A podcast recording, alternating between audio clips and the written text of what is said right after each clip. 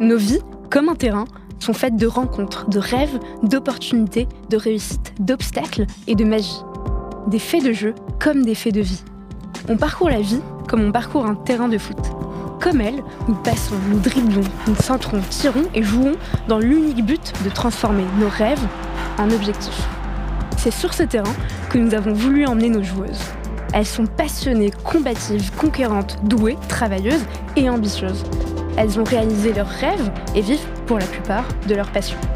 Elles représentent une nouvelle génération de joueuses qui participent à l'essor du foot en perpétuant l'héritage transmis par la précédente génération. On les voit sur les terrains, sur le banc, en interview ou en conférence de presse. Et avec Joueuses, nous avons voulu prendre le temps de vous raconter leur parcours. Voici leurs histoires, en 90 minutes ou plus, avec prolongation. Bonne écoute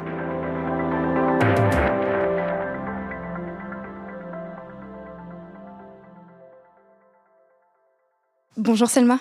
Bonjour. Comment ça va? Ça va et toi? Ça va très bien. Je suis très contente euh, d'être aujourd'hui à Metz. Merci pour, euh, pour cet accueil. Bah, c'est un plaisir. Hein. J'ai dû te montrer le chemin pour aller aux toilettes. C'est la... Ouais, on vient pas souvent euh, ici au siège. après, on y passe devant tous les jours pour aller à la muscu, par exemple. Mais, mais c'est vrai qu'on n'y vient pas souvent, à part pour signer les contrats quand on arrive, etc. Mais après, on est beaucoup plus sur le terrain, dans les vestiaires et que dans les bureaux. Bien sûr, non, mais je le comprends et tu sais que c'est une première fois pour moi à Metz. Je suis arrivée hier, il était 21h et j'arrive exactement au moment où euh, le FC Metz marque son but hier. Et donc j'arrive avec les acclamations du stade, j'avais l'impression que c'était pour moi. je, me suis dit, ouais, putain, cette ville est incroyable. Mais pour toi Mais, mais tu, sais quoi je, pense que c'était pour moi. C'est possible. Je pense que, je pense que c'était pour moi. Au fond de moi-même, j'ai envie de me dire que c'était pour moi. Franchement, c'est possible. Oui, c'est possible. et je suis très contente aussi, Selma, de, de te recevoir. Je dis ça à chaque interview, mais là, sur celle-ci, ça a forcément une saveur particulière euh, pour moi, parce qu'on partage plein de points en commun, toi et moi. Tu le sais pas Non, je le sais pas, eh ben, mais tu vas sûrement le savoir. Tu vas le savoir, on a le même prénom, déjà, ça c'est un énorme point en commun, mais avec un et un A, donc à une lettre près. On est toutes les deux franco-marocaines. Mm-hmm. Je viens d'être naturalisée il y a il y a six mois. Félicitations. Merci. Ça, c'est une grande nouvelle. C'est une grande nouvelle. On a fêté ça. On a, on a fait une soirée bleu, blanc, rouge avec tous mes amis. Euh, ah, c'est cool. Ouais, c'était très sympa. Non, il faut fêter ça. Ça fait du bien quand, quand ça arrive. Je suis d'accord. Et autre point en commun, on partage la même passion pour le foot, à quand même des niveaux assez différents. Moi, c'est une passion, toi, c'est ton métier. Mhm. C'est important de le dire. Euh, Mais ça reste la même passion quand même Ça reste une passion effectivement. Euh, mais il faut, dire que c'est un métier. Et puis on partage aussi une détermination et, et tu, vas comprendre, mais une énergie folle pour réaliser ce qui nous passionne. Et, je dis ça parce que dans une interview que tu as donnée euh, à une chaîne marocaine pendant la préparation de la Cannes, tu disais... Euh, aujourd'hui, on est en 2022. Une fille, si elle veut faire du foot, faut qu'elle fonce si elle veut faire n'importe quel sport, n'importe quel métier, n'importe quelle chose, il faut foncer, il faut croire en soi, qu'on soit une fille ou pas. Et moi, ce sont des, mots, des, paroles, des encouragements qui me, qui me parlent, qui parleront à pas mal de personnes qui nous écouteront. Qui nous écouteront et, euh, je pense qu'effectivement, la première étape euh, pour réussir, c'est ce qu'on entreprend, c'est c'est croire en soi, c'est donner tout ce qu'on a. Et c'est ce que tu as fait pendant ton parcours et c'est ce qu'on va décortiquer dans le cadre de, cet épisode. Mhm. Est-ce que tu es, prête Ouais, je suis prête. Ouais. C'est ton, ton, premier podcast, euh, Formalon Ouais. ouais. Je savais même pas ce que c'était. C'est vrai. On m'a dit interview podcast. J'ai dit ok, on y va. On va voir ce que c'est. Donc euh, voilà, c'est ma première. Avec beaucoup de spontanéité. Ouais, bah il faut. Hein. Et bah écoute, euh, la première question que je pose à chaque fois sur, euh, sur les podcasts, c'est de demander à l'invité de se présenter de la manière dont il souhaite. Donc qui tu es, d'où tu viens, qu'est-ce qui te passionne, qui est Selma Amani sur le terrain et hors des terrains? Alors je m'appelle Selma Amani, j'ai 33 ans, je suis franco-marocaine, je suis née au Maroc à Rabat. J'ai cinq frères et sœurs, une grande famille. Voilà, j'ai grandi à Brest et euh, après j'ai fait pas mal de pas mal de clubs. Ma passion, mon métier, c'est le foot. Ça fait des années que, que je vis pour ça.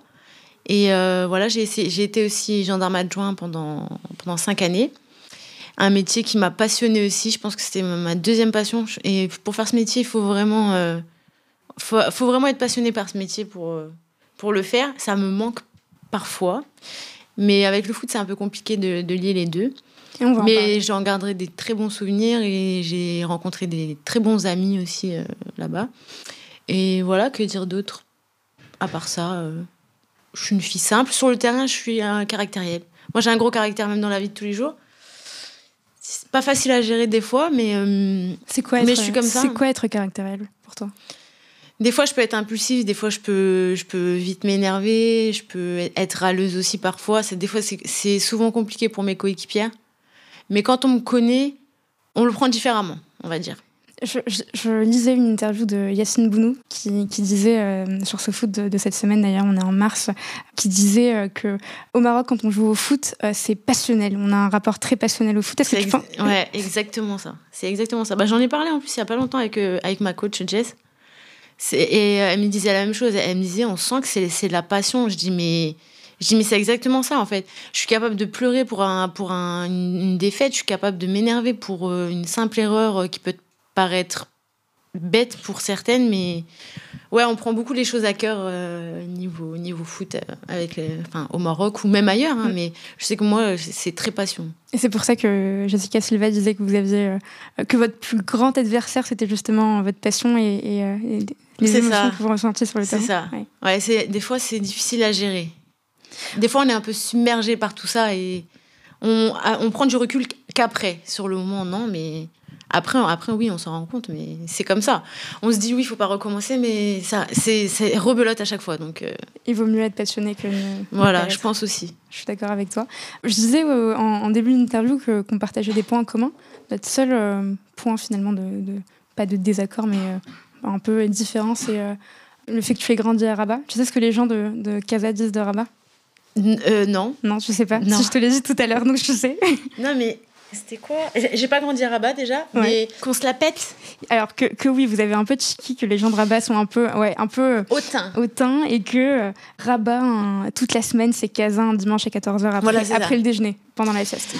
Bah, je leur dirais qu'ils se trompent et qu'ils viennent plus souvent à Rabat. Parce que je pense qu'ils viennent pas souvent à Rabat, les, les Kazaouis. C'est vrai. Mais euh, alors qu'à l'inverse, si. Non, après, euh, après on se chambre comme, comme chaque ville, comme ici, Paris, Marseille, c'est pareil. Mais je leur en veux pas. Mais je, je pense pas être hautaine.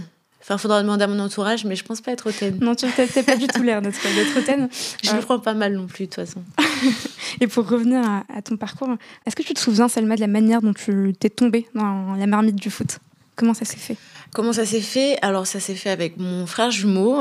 On a été élevés par nos grands-parents euh, à Brest. Donc, je suis partie très tôt. Je suis partie du Maroc. J'avais même pas un an, j'avais huit mois. Et en fait, on jouait au foot tous les deux avec les amis, euh, avec les copains, euh, juste en bas de la maison. Ça a commencé comme ça, un peu comme toutes les joueuses, je pense. On a joué dans la rue.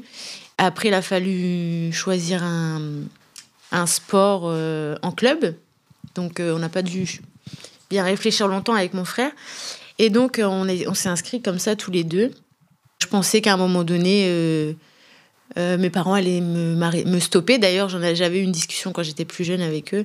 Ils voulaient que j'arrête parce que j'avais grandi, etc., que je, fasse, euh, que je fasse autre chose. Que ce soit plus féminin. Voilà, que je fasse un sport de fille, que j'étais la seule fille, etc. Mais, euh, mais c'était pas possible pour moi. Et je savais déjà ce que je voulais, même très très jeune. Et donc j'ai insisté et voilà, c'est comme ça que, que j'ai continué euh, ma passion jusqu'à aujourd'hui.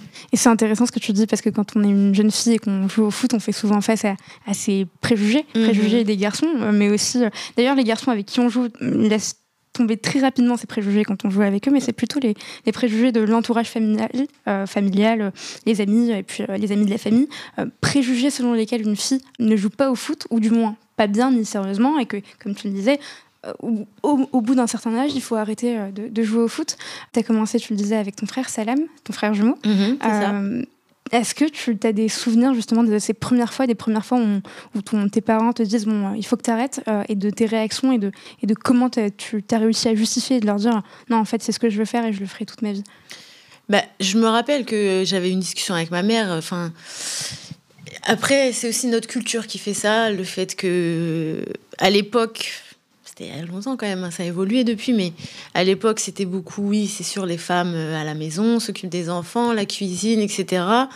Et euh, surtout, ne pas rester euh, qu'avec des garçons. J'ai eu ce discours-là depuis très jeune et tout le temps, et à chaque fois que j'allais en vacances au Maroc, c'était la même chose, mais t'es la seule fille. Et, mais moi, je, m'en foutais complètement. Et donc, j'essayais de détourner leur attention, et puis je partais. Donc ils n'avaient pas le choix. C'était dès que la porte était ouverte. Tu courais. Je traversais la porte avec mon frère et puis une fois que j'étais dehors, c'était trop tard. Ils pouvaient pas me, venir me chercher. Et euh, après, au bout d'un moment, ils ont, ils ont compris qu'il y avait rien à faire de toute façon. Et au final, petit à petit, ils s'y sont faits. Et puis, au contraire, après, ils étaient plutôt fiers de, de ce que je devenais. Et euh, ils étaient fiers quand les gens, surtout, venaient euh, nous féliciter, euh, mon frère et moi. Et, ils encourageaient mes parents aussi à me laisser au foot. Donc j'ai eu une, part d'entourage qui était contre ça, mais j'ai eu aussi beaucoup de gens autour de moi qui m'ont qui m'ont aidé à convaincre aussi mes parents de, de me laisser au foot. Je, les remercie d'ailleurs tous. Hein. Mais ouais, il y a beaucoup de gens comme ça, heureusement, qui, qui discutent avec les parents et qui, qui essaye un peu de leur ouvrir les yeux sur, euh, sur le fait que ce soit pas mal, au contraire, que ce soit quelque chose de génial, au contraire.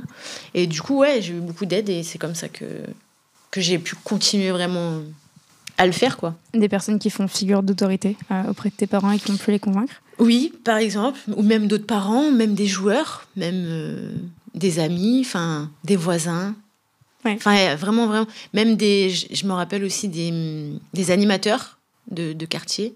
Beaucoup, ils m'ont beaucoup aidé euh, là-dessus.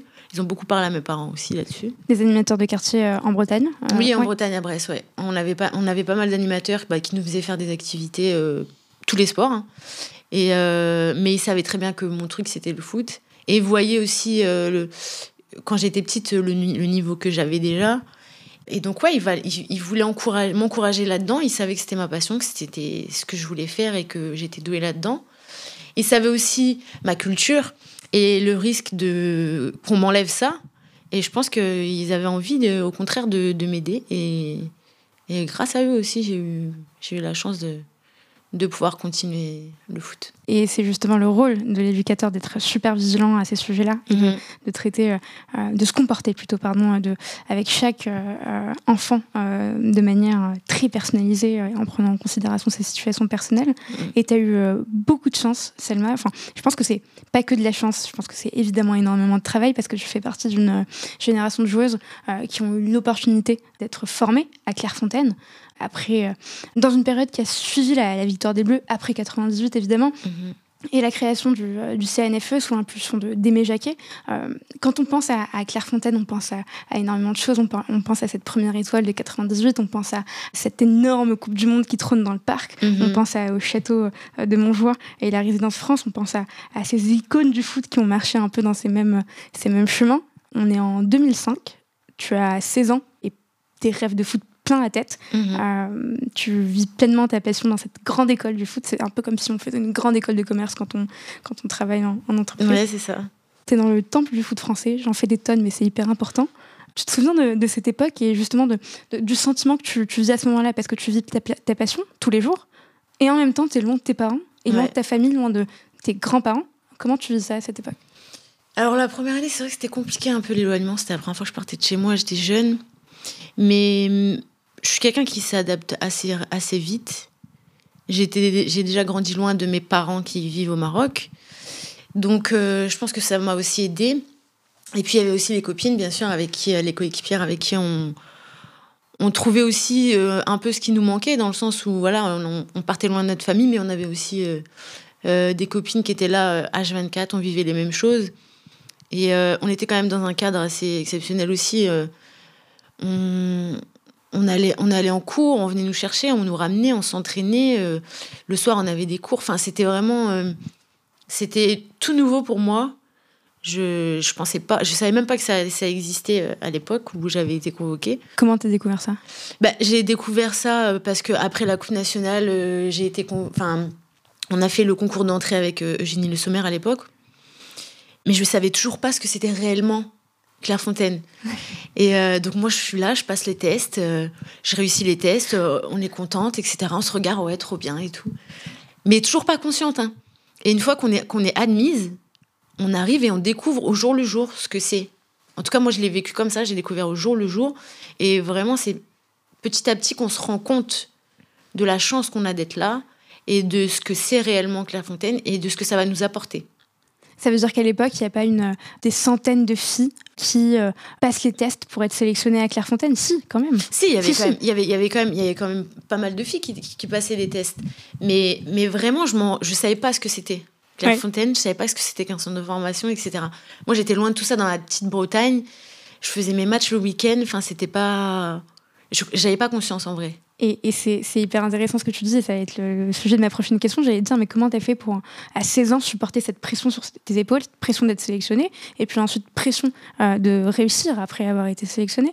Toi, en fait, t'es arrivé, t'avais même pas cette pression, tu te rendais même pas Au début, non. Au début, non. On je, me, je me rendais compte au fur et à mesure de ce que c'était et de là où j'étais et de ce que ça pouvait m'apporter et des objectifs que je pouvais atteindre aussi. Et la pression arrive après, au moment où on se rend compte de, de, de là où on est et des possibilités d'aller en sélection, etc. Là, la pression commence à arriver. Et là, là, les choses sont différentes, forcément. Mais c'est pareil, c'est, on est toutes là dans le même but, dans les mêmes conditions. Donc, il y a une entraide aussi, euh, que ce soit mentalement ou... Heureusement qu'on est, qu'on est, qu'on est tout ensemble et qu'on est en fait dans le même bateau. Ouais. c'était rassurant. C'était... Donc, euh, moi, je suis quelqu'un qui n'est pas de base très stressé ou qui se met trop de pression ouais, d'être avec, euh, avec toutes les filles, c'était, c'était un, peu plus, un peu plus simple. Ça nous a aidé, c'est sûr. Et tu parlais de Jenny Summer. Euh, tu as été formée à côté de joueuses qui, comme toi, ont marqué euh, le foot féminin elles ont beaucoup plus marqué le, foot que moi. tu sais quoi? Je sais, je, sais pas pourquoi, mais j'étais sûre que tu allais dire ça. Mais c'est vrai. Et mais alors, tu, sais quoi? Je, je, suis pas du tout d'accord avec toi parce qu'en fait, je pense que tu dis ça parce que tu, tu, tu, alors tu me diras, tu, je sais pas ce que tu penses évidemment à ta place, mais est-ce que tu dis ça parce que tu as évolué en D2 et elles ont évolué en D1 et qu'elles vont jouer en équipe de France et toi finalement tu as eu cette éclosion avec l'équipe du, Maroc, euh, du Maroc il y a uniquement quelques quelques mois? C'est tout récent. C'est pour ça que tu dis ça? Bah, je dis ça parce que elles, ont, elles font partie des meilleures euh, joueuses euh, au monde. En elles, sont, elles sont en équipe de France depuis des années. Moi, mon, objectif euh, quand j'étais jeune, c'était, aussi d'être. quand j'étais jeune, d'être en, en, équipe de France, on était de la même génération. Elles ont une grande carrière. Même si j'étais en D1 aussi avant et que maintenant je suis en D2, on n'a pas le même, le même niveau. Je le sais très bien, on n'est pas disons que elles, elles ont. Pour moi, oui, elles ont fait beaucoup pour le foot et elles font encore beaucoup pour le foot français euh, ou le foot même mondial. Mais moi, je suis pas au même, dans le même monde, on va dire. Oui, alors. Je suis à mon échelle, on va dire. D'accord, non, non, mais je. Sans me dénigrer, hein. non, non, mais j'ai conscience de, de, la différence euh, quand même de on n'est pas dans le même game. Ouais. ok. Non, non, non, mais c'est une très bonne explication sur laquelle je ne rebondirai pas parce que j'ai mon avis et je ne partage pas ton avis. Euh, et évidemment, je ne suis pas objective quand je parle parce que j'ai une double nationalité qui fait que je ne le serai pas. Mais oui, donc tu as été formée euh, euh, aux côtés de, ces joueuses. Mm-hmm. On parlait de, de Jenny. Euh, Amandine Henry, toutes ces filles-là. Amandine Henry, Jessica Wara, Charlotte Bibo, Camille, Camille Abil, Louisa Nessib, ouais. Louisa Nessib, Kera Amraoui. Tu joues pendant deux ans avec certaines de ces joueuses en D1 parce qu'à l'époque, on vous forme mm-hmm. à Clairefontaine et puis aussi on vous prépare au, au, plus haut niveau en vous faisant jouer en D1. Déjà, avant de te poser la question que j'allais te poser, est-ce que tu peux me raconter cette histoire du kebab avec Amandine Henry? Comment vous savez ça? Tu sais, je, je, je, je, remue ciel et terre, tout Google, pour trouver des infos. Comment vous savez ça? Bah, euh, C'est simple, en fait. Euh, avec Claire Fontaine, il y avait des moments forcément où on avait envie de, comme tous les jeunes, hein, d'un petit fast-food. Et euh, donc, on était quelques filles euh, à, se, à, se à se lancer dans une mission, on va dire, et pour se faire livrer un kebab à Clairefontaine. Donc, c'était très compliqué parce qu'en fait, le livreur ne pouvait pas rentrer jusque sur le parking. Donc, il fallait aller le chercher, le kebab, à l'entrée, dans la forêt, là. Et donc, euh, j'avais pour mission avec. Il y avait Amandine il y avait qui d'autre? Charlotte, Charlotte je sais plus. Enfin, bref, ne, les affiche pas. Je vais pas les citer, mais en gros, on était quelques filles, dont moi, et euh, pour aller chercher les, les, fameux kebabs. Et il faisait nuit, et c'était pas du tout éclairé dans, dans, Clairefontaine. Et en fait, il y avait une espèce de, de, tranchée où, enfin, il y avait un, un, grand fossé là que je l'ai pas vu au retour. En fait, à l'aller, on y allait doucement parce qu'on avait le temps, mais au retour, avec les sachets de kebab bien voyant dans les mains, il fallait qu'on trace. Donc on est revenu en courant. Sauf que je suis tombée dans ce fossé avec les kebabs, etc. Et la personne qui était avec moi, elle a, elle a même pas pris de mes nouvelles. Elle a demandé si les kebabs étaient encore intacts. et donc on avait rigolé. Ensuite, on a réussi à atteindre la chambre. On s'est enfermé. On a commencé à manger notre kebab, toute contente, etc. Et là, la surveillante de l'époque, que je ne citerai pas, qu'on adorait un peu embêter, est rentrée dans la chambre sans toquer. C'est-à-dire, elle a mis direct la clé et elle est rentrée. J'ai eu juste le temps de me cacher sous le bureau. Toutes les autres quasiment se sont fait prendre et moi je suis restée cachée sous le bureau. Elle ne t'a m'a pas vue. Jusqu'à aujourd'hui, tu, ne fais pas partie de la team du kebab. non. Et elle m'a pas vue et après elles sont elles sont allées faire un physique pour euh, évacuer euh, les calories. Bah, tu vois, c'est ça, les, c'est ça les fois de, du podcast, c'est de trouver, de raconter des histoires inédites avec Pierre. Ah, c'était très drôle. Mais, et, d'ailleurs, je, je, je, je, me demande si c'est pas cette anecdote qui a donné l'idée à Uber Eats de faire cette campagne de pub, tu sais, avec, euh, avec les joueurs de l'équipe de France. Ah, peut-être, je sais pas, c'est possible. Peut-être, peut-être. Il y a dû en avoir d'autres, hein, des anecdotes, pas, pas avec nous, mais à mon avis, il y a dû en avoir plein. Euh, pour revenir euh, à des, sujets sérieux sur, sur Clairefontaine au-delà du kebab, euh, qu'est-ce qu'on qu'est-ce qu'on apprend à, Clairefontaine à l'époque dans ce réservoir du football français qu'on n'apprend pas en club à ce moment-là? Bah, À l'époque, beaucoup de choses. À l'époque, mais que ce soit techniquement, tactiquement, même physiquement, j'ai fait, j'ai, on faisait des exercices forcément que j'avais jamais fait dans les, dans les clubs où j'étais passée. L'exigence aussi, c'était des choses très exigeantes. Il y avait beaucoup aussi euh, la notion de concurrence, de forte concurrence. La, notion de... Comment expliquer ça euh, Mais on parlait aussi de l'avenir, en fait, de, se rendre compte de, des possibilités, de ce que ça allait être l'avenir et de, et de, de ce qu'on pouvait apporter forcément euh, dans, le, dans le foot féminin. Et avant Clairefontaine, je jouais par passion toujours, mais un peu pour le plaisir. Et à Clairefontaine, on se rend compte que ça peut devenir plus que juste un plaisir euh, du week-end, quoi. Ça peut devenir un métier avec voilà, un métier, des débouchés. Voilà, un métier, euh, ou même d'autres métiers aussi, hein, même en, tant que coach ou autre. Mais ça prend une autre dimension, on va dire. Et, c'est le staff donc, de, Clairefontaine qui, euh, qui, qui, finalement vous réunit et vous explique les, les projections pour le foot féminin, c'est ça, dans les années à venir, ce que ça voudrait être, est-ce que ça devrait être euh, ce que vous pourrez faire? Bah, il C'est pas, c'est pas qu'il nous explique les choses comme ça, mais dans, dans, les discussions, forcément, dans les discussions, le fait qu'il y a, y a les sélections qui arrivent, donc il y a les listes qui sortent. Euh, là, on se rend compte de la concurrence qu'il y a, de, du travail qu'il faut apporter, enfin, de la rigueur qu'il faut avoir. C'est plus toutes ces notions-là qu'on hmm. on se rend plus compte de, du sérieux que, que ça doit être et, et qu'on doit y mettre aussi. Donc. Euh, et après, euh, sinon, euh, après, il y a aussi le côté étude, bien sûr.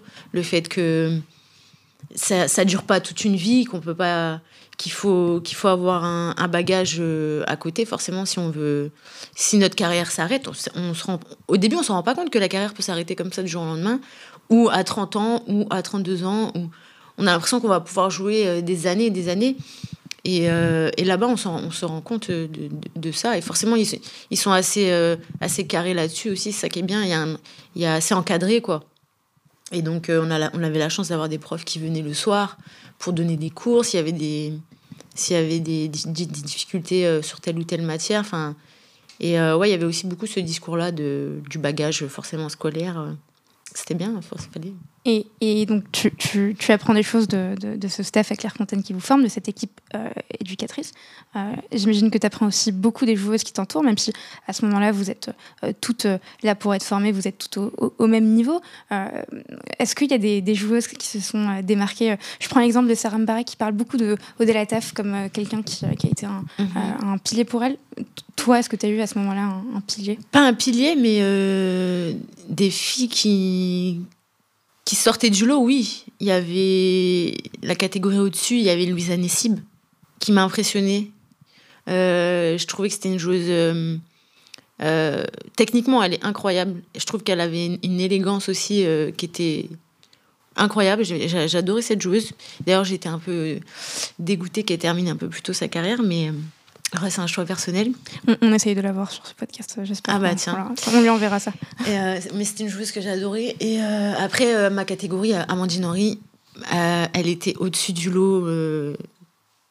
Dès, dès, notre entrée à Clairefontaine, c'était incroyable. Que ce soit physiquement, que ce soit techniquement, dans l'intelligence de jeu, elle était en avance.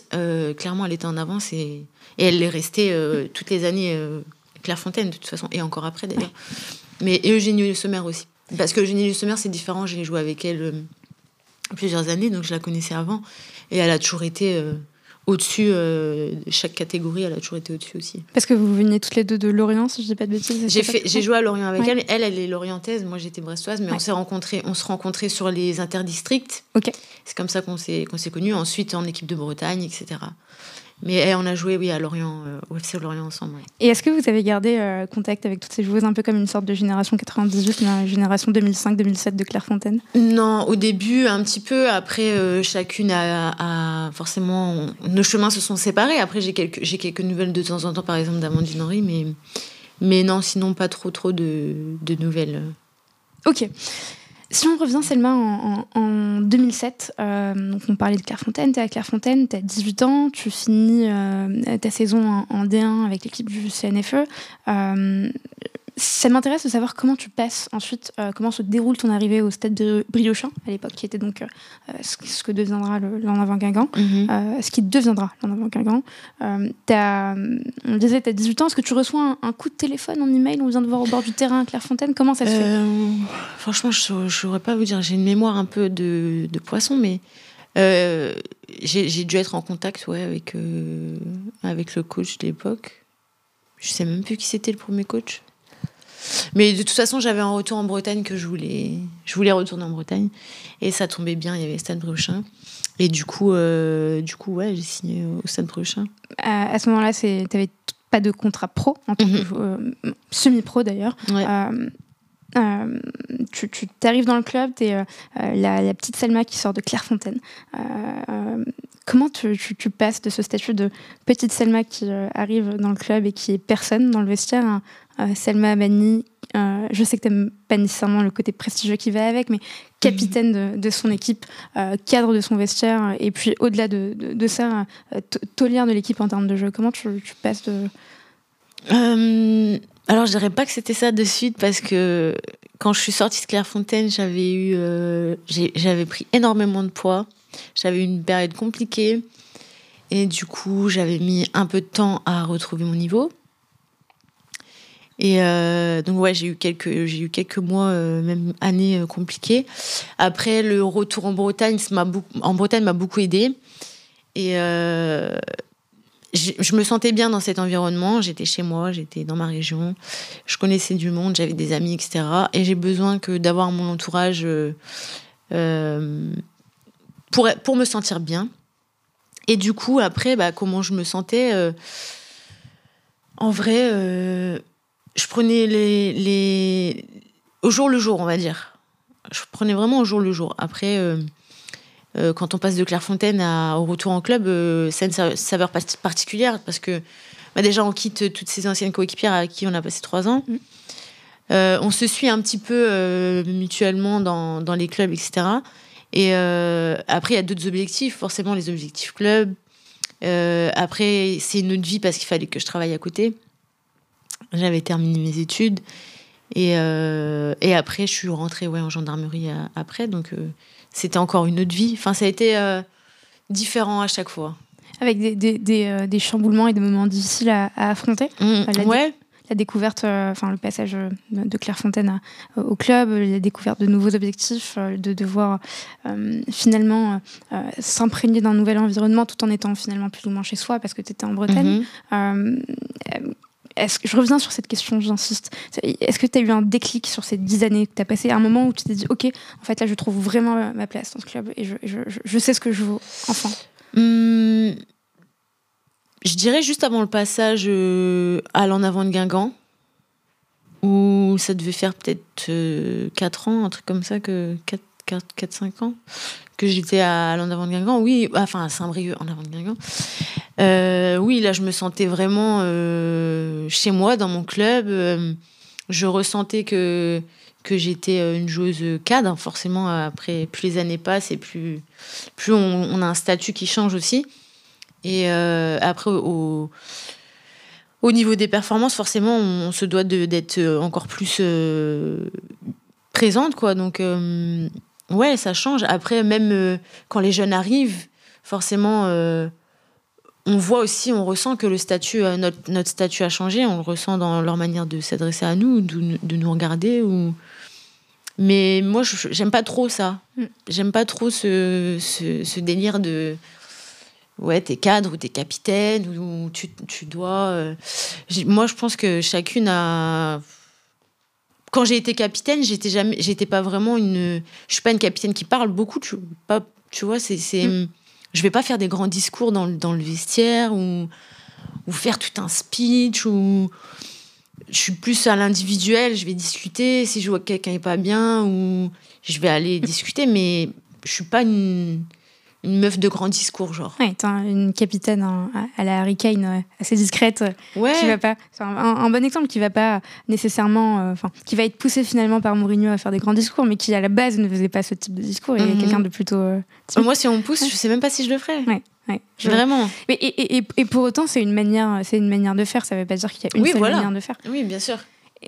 Et, ouais ouais, c'est plus ma manière de faire, je suis pas je suis pas grand discours, grand Et, et, euh, et comme, euh, comme plein de. Enfin, c'est hyper intéressant ta- ta manière de voir les choses parce que finalement, si je comprends bien, tu, ce que tu dis, c'est que quel que soit le niveau d'expérience, euh, tu, ne mettais pas nécessairement de la distance vis-à-vis des autres joueuses en fait. Pour toi, il n'y a pas une question d'âge qui rentre en considération, il n'y a pas d'âge. Non, il n'y a pas une question d'âge. Après, ce qui mettait peut-être de la distance, c'était plus mon caractère, comme je te disais tout à l'heure, sur le fait que des fois j'étais peut-être un peu trop exigeante envers moi-même et envers les autres.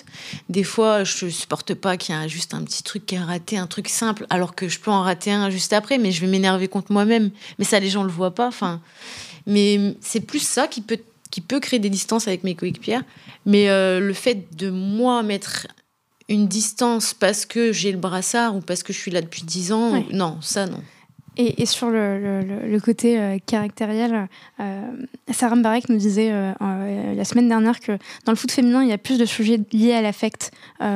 Mhm. et que euh, elle, elle parlait pas de toi évidemment euh, particulièrement, mais en gros qu'il fallait euh, gérer les sujets entre les différentes joueuses, notamment liés à l'affect. Est-ce que toi, euh, en, en tant que personne justement qui se définit comme étant caractérielle, t'as dû euh, faire face à des situations où t'as as dû t'expliquer auprès de certaines joueuses pour leur dire euh, c'était pas contre toi, c'était juste mon, mon niveau d'exigence, c'était mon exigence et c'est pour Oh, ça m'est déjà arrivé, ça m'est déjà arrivé de, de péter un câble euh, et qu'on me comprenne pas et que la fille, euh, par exemple, elle boude pendant trois jours parce qu'elle pense que j'ai quelque chose contre elle. Oui, ça arrive. Ouais. Après, on, on discute et j'explique les choses et ou pas. Des fois, ça passe, ça passe. Mais euh, oui, après, je pense que c'est pareil partout quand il y a entre filles. C'est difficile de gérer un groupe de filles, que ce soit dans le foot, dans le sport, dans, au boulot. Je pense que voilà, les filles entre elles, c'est ça peut euh, être casse-pied, on va dire. Il y a un super livre hein, euh, que je t'enverrai, euh, que je dois lire d'ailleurs moi-même et ensuite je te l'enverrai, Mhm, Euh, sur la rivalité féminine et ce qu'on essaye de nous faire croire euh, sur Mhm. ce sujet-là. Euh, et, et je pense qu'il y a plein de mythes autour de ça. Et Ouais, je suis sûre qu'il te plaira, je te l'enverrai. ok, ça et, marche. Et tu me feras une fiche de lecture seulement. Je sais pas si j'y arriverai, mais pourquoi pas. Écoute, je, je suis pas une grande lectrice, mais je me suis forcée, là, depuis un an, je me forçais à lire, donc je- je- toi aussi tu vas y arriver. Tu vois, je, te connais, je te connais depuis 30 minutes et je te fous la pression. Je te mets- Pas de pression, je le lirai, je le lirai, je le lirai. Je prends. Euh, oui, si on revient à. Tu parlais de, de, de la PSIG, on dit la PSIG. euh, Le psyg. le Pardon, euh, qui est une, une- une brigade de, de gendarmerie. Euh, à l'époque et encore aujourd'hui, euh, dans le foot féminin, on- on- la majorité des jeunes joueuses ont un double projet qui leur permettent justement de, de- de gagner leur vie euh, Mhm. décemment parce que finalement, toutes les joueuses de foot ne gagnent pas leur vie grâce au foot, ou, voire n'ont même pas de contrat euh, fédéral. Ouais. On parlait de ce fameux statut semi-professionnel. Toi, pendant plusieurs années, tu as, marché dans les, dans les pas de ton père, parce que ton père est gendarme à, à Rabat. Mhm. Euh, était. Il est était. retraité maintenant. Était. Mais il était, ouais. Son prénom, ton père? Abdelkarim. Abdel, Abdelkarim, on va le dire avec l'accent. Ouais. Euh, Abdelkarim qui était euh, gendarme à, à Rabat, on le salue. Euh, tu marches dans les pas de ton père, mais tu portes l'uniforme, et pas, pas l'uniforme marocain, l'uniforme français, en tant que Mhm. gendarme à Saint-Brieuc. Euh, euh, Qu'est-ce qu'on apprend en tant que gendarme au PSIG Oula, tellement de choses. Bah, tu tellement de choses, mais euh, je pourrais pas tout, tout dire, mais quand je suis rentrée en gendarmerie, bah après, euh, il y a des choses similaires au foot parce que c'est un travail d'équipe, et euh, mais encore plus parce que dans certaines situations, on peut risquer notre vie, donc forcément, il faut une confiance envers son coéquipier ou sa coéquipière qui est sans faille, et il faut, faut pouvoir compter vraiment les uns sur les autres. Et dans certaines situations aussi, c'est un travail de, de, groupe. Après, euh, j'ai appris beaucoup à me canaliser. Il y en a qui diront le contraire, mais j'ai appris beaucoup à me canaliser. Mais j'ai surtout, je me suis surtout rendu compte de, de la misère sociale qu'il y avait en France. Des choses, j'ai vu des choses que jamais j'aurais imaginé que, que ce soit possible en France. C'est vraiment ça. Je me suis rendu compte de la société, comment elle vivait la société aujourd'hui. Et hum, ouais, j'ai vu des choses qui m'ont un peu choquée, qui m'ont attristé, qui m'ont. C'est plus ça. Qui t'ont révolté, t'es entré dans Ouais. l'intime des gens finalement. Vraiment, Ouais. ouais. Ouais, j'ai eu beaucoup de situations où, oui, on rentre chez les gens et, euh, et on s'imagine pas ce qu'il y a derrière la porte en vrai. Et en vrai, euh, ouais, ça fait grandir. Franchement, j'ai eu des situations où tu prends une claque, quoi. Et tu, tu, tu te dis, euh, mais en fait, j'étais loin de tout ça. Mais vraiment loin. Mais euh, j'ai beaucoup euh, mûri grâce à, ce- à ce métier. J'ai rencontré des gens extraordinaires, avec qui je suis encore en contact d'ailleurs. Que tu peux citer si tu veux d'ailleurs. Il y en a Enfin, il y en a plein. Il y a Dimitri, il y a Julien, il y a Yvon Desnay, il y a Pierre Picoche, il y a Sébastien Chotard. Il y en a plein, il y en a plein. Plein. Vraiment. Et, Et- euh, et sinon, oui, après, après, il y a aussi beaucoup d'adrénaline. Ce que, mais adoré ça. Et j'ai choisi le psych pour ça, parce que c'est un peloton d'intervention. Être derrière un ordinateur à taper des procédures, c'est pas du tout mon truc. J'avais besoin d'être sur le terrain et, et en fait, d'aider les gens, se sentir utile, c'est un truc qui me plaisait. Ça m'apportait de la satisfaction vraiment. Et j'ai vraiment l'impression de, de, de faire quelque chose de, de, de bien, quoi. Donc, euh, Et quand te- te- on te demande aujourd'hui ce que tu fais, tu réponds quoi? Tu réponds je suis joueuse de foot ou tu réponds je suis gendarme? Ah bah aujourd'hui, je suis joueuse de foot parce que je suis plus gendarme, mais... euh, Et à l'époque, tu, tu réponds Ah bah à l'époque, je disais les deux. À l'époque, je disais les deux. J'étais aussi fière de l'un que de l'autre. Et puis j'étais les deux. Et en vrai, j'étais, je me sentais complète, genre. Là, la gendarmerie, ça me manque. En vrai, ça me manque. Qu'est-ce qui te manque? Mais ça me manque euh, cette ambiance euh, famille, ça me manque euh, les interventions me manquent, le contact avec les gens me manque, le comme je disais tout à l'heure, le fait de pouvoir aider quelqu'un euh, ou ne serait-ce que discuter avec quelqu'un qui avait juste besoin d'être écouté, tous ces petits moments là que qui qui me qui me faisaient me rendre compte de l'importance de ce métier. Ouais, ça me manque. de, de se sentir utile euh, Ouais, auprès de auprès de, de, de- de ses compatriotes, auprès de, des personnes qui nous entourent d'ailleurs. Mais je, je- je comprends et puis j'imagine qu'il y a cette notion de, dopamine qu'on doit ressentir. Ouais, exactement. Qui doit être euh, incroyable. Ouais, exactement. Moto? Non, non, j'étais pas avec euh, les motards, mais euh, non, les motards c'était une autre euh, Notre, notre brigade. brigade, ouais. Mais je, mais on était, les bureaux étaient à côté, donc j'avais des échanges aussi avec eux. C'est quoi le truc le plus fou, si tu peux en parler? Le truc le plus fou que t'aies fait, j'ai pas fait vraiment de trucs fou fou, mais euh, ce qui t'a marqué ce qui m'a marqué, euh, Si tu devais retenir ce qu'on faisait souvent, ce qu'on faisait souvent, c'était par exemple les les rixes en sortie de, de boîte de nuit, par exemple. C'était des situations assez assez assez tendues, on va dire, et on savait jamais sur quoi on allait tomber, sur qui, sur comment ça allait se passer. Euh, Après, il y avait aussi les interpellations que j'adorais. Même si, voilà, euh, pour certains, ça peut être ah, relou, c'est eux qui viennent nous sortir du lit. Oui, c'est nous. Mais c'est des interventions que j'aimais bien parce que c'est pareil, il y a de l'adrénaline. euh, On sait jamais euh, sur, sur quoi on va tomber, mais on fait une analyse avant, hein, bien sûr. Après, après on ne sait jamais réellement sur, sur quoi on va tomber. Mais c'est l'après. Quand on peut échanger avec ces personnes-là qui ont, qui, ont, qui ont fait une bêtise ou, ou, ou avec leur famille, parce Ouais. que des fois, on vient interpeller quelqu'un, mais aussi, faut aussi gérer l'entourage. Et euh, c'est l'ensemble, en fait, qui fait que, que c'est intéressant. On n'est jamais sur la même chose, jamais sur les mêmes personnes, sur euh, le même type d'infraction. Non, c'est vraiment intéressant, quoi. Et c'est hyper intéressant aussi ce que tu disais sur euh, le lien de confiance, le fait, quand on est gendarme, quand on est policier, quand on est militaire, on doit faire confiance à son équipe, parce qu'en fait, Mhm. on n'a pas de filet de sécurité. S'il se passe quelque chose, son filet de sécurité, c'est son équipe. C'est ça. Hyper important dans le foot, Mhm. de jouer en confiance, en faisant confiance à, à Ouais. coéquipiers. J'allais te demander qu'est-ce que qu'est-ce que t'as apporté justement cette expérience en tant que gendarme dans ta pratique quotidienne du foot? Ça, ça a été un élément? Bah, disons que le foot m'a aidé déjà en gendarmerie parce que je faisais du foot avant et quand je, quand je suis arrivée, j'avais déjà cet, cet esprit d'équipe un peu. Ouais. j'avais aussi ce côté sportif qui m'a beaucoup aidé, surtout au PSIG. En général, quand tu es une fille, il, faut, il faut quand même être assez sportif pour, bah, pour aussi que tes collègues aient confiance aussi en toi. je sais que le, foot m'a beaucoup aidé là-dessus. Et la gendarmerie, je dirais que je dirais que c'est, c'est, c'est un peu la même chose, mais c'est encore plus poussé niveau mental, c'est beaucoup plus poussé que, que, que, dans, le, que dans le foot en vrai. Il y a plus, il y a plus d'enjeux qu'une victoire finalement. Et une place au championnat. Ouais, comme je disais tout à l'heure, ouais, des fois ça peut. Ouais, ça peut... Moi j'ai, une de mes meilleures potes qui est, qui est, qui est toujours gendarme, elle. Une fois, elle est allée sur une intervention avec euh, un collègue à elle en pleine nuit. De base, c'était juste une, une bagarre de couple, par exemple. Et en arrivant, euh, forcément, quand, on se dit on arrive sur une bagarre de couple, on n'y va pas non plus avec euh, l'arme à la main, par exemple. Sauf que quand ils sont arrivés, ils se sont fait tirer dessus. Donc forcément, on n'a pas forcément tous les éléments toujours. Eh, si, si, ils se sont fait tirer dessus et euh, ils ont dû, ils ont dû se, cacher derrière le véhicule. C'était la première fois que ça arrivait. Donc là, forcément, il faut vite s'adapter, vite.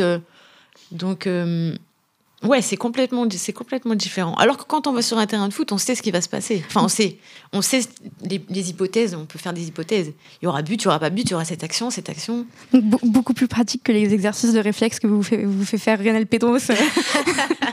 en, ça, c'est vraiment bien quand même. Ouais, hein. j'ai vu sur les images que tu. Franchement, c'est vraiment bien. Au début, j'avais réagi un peu comme ça. Je me suis dit, ah, c'est quoi cette lumière et tout?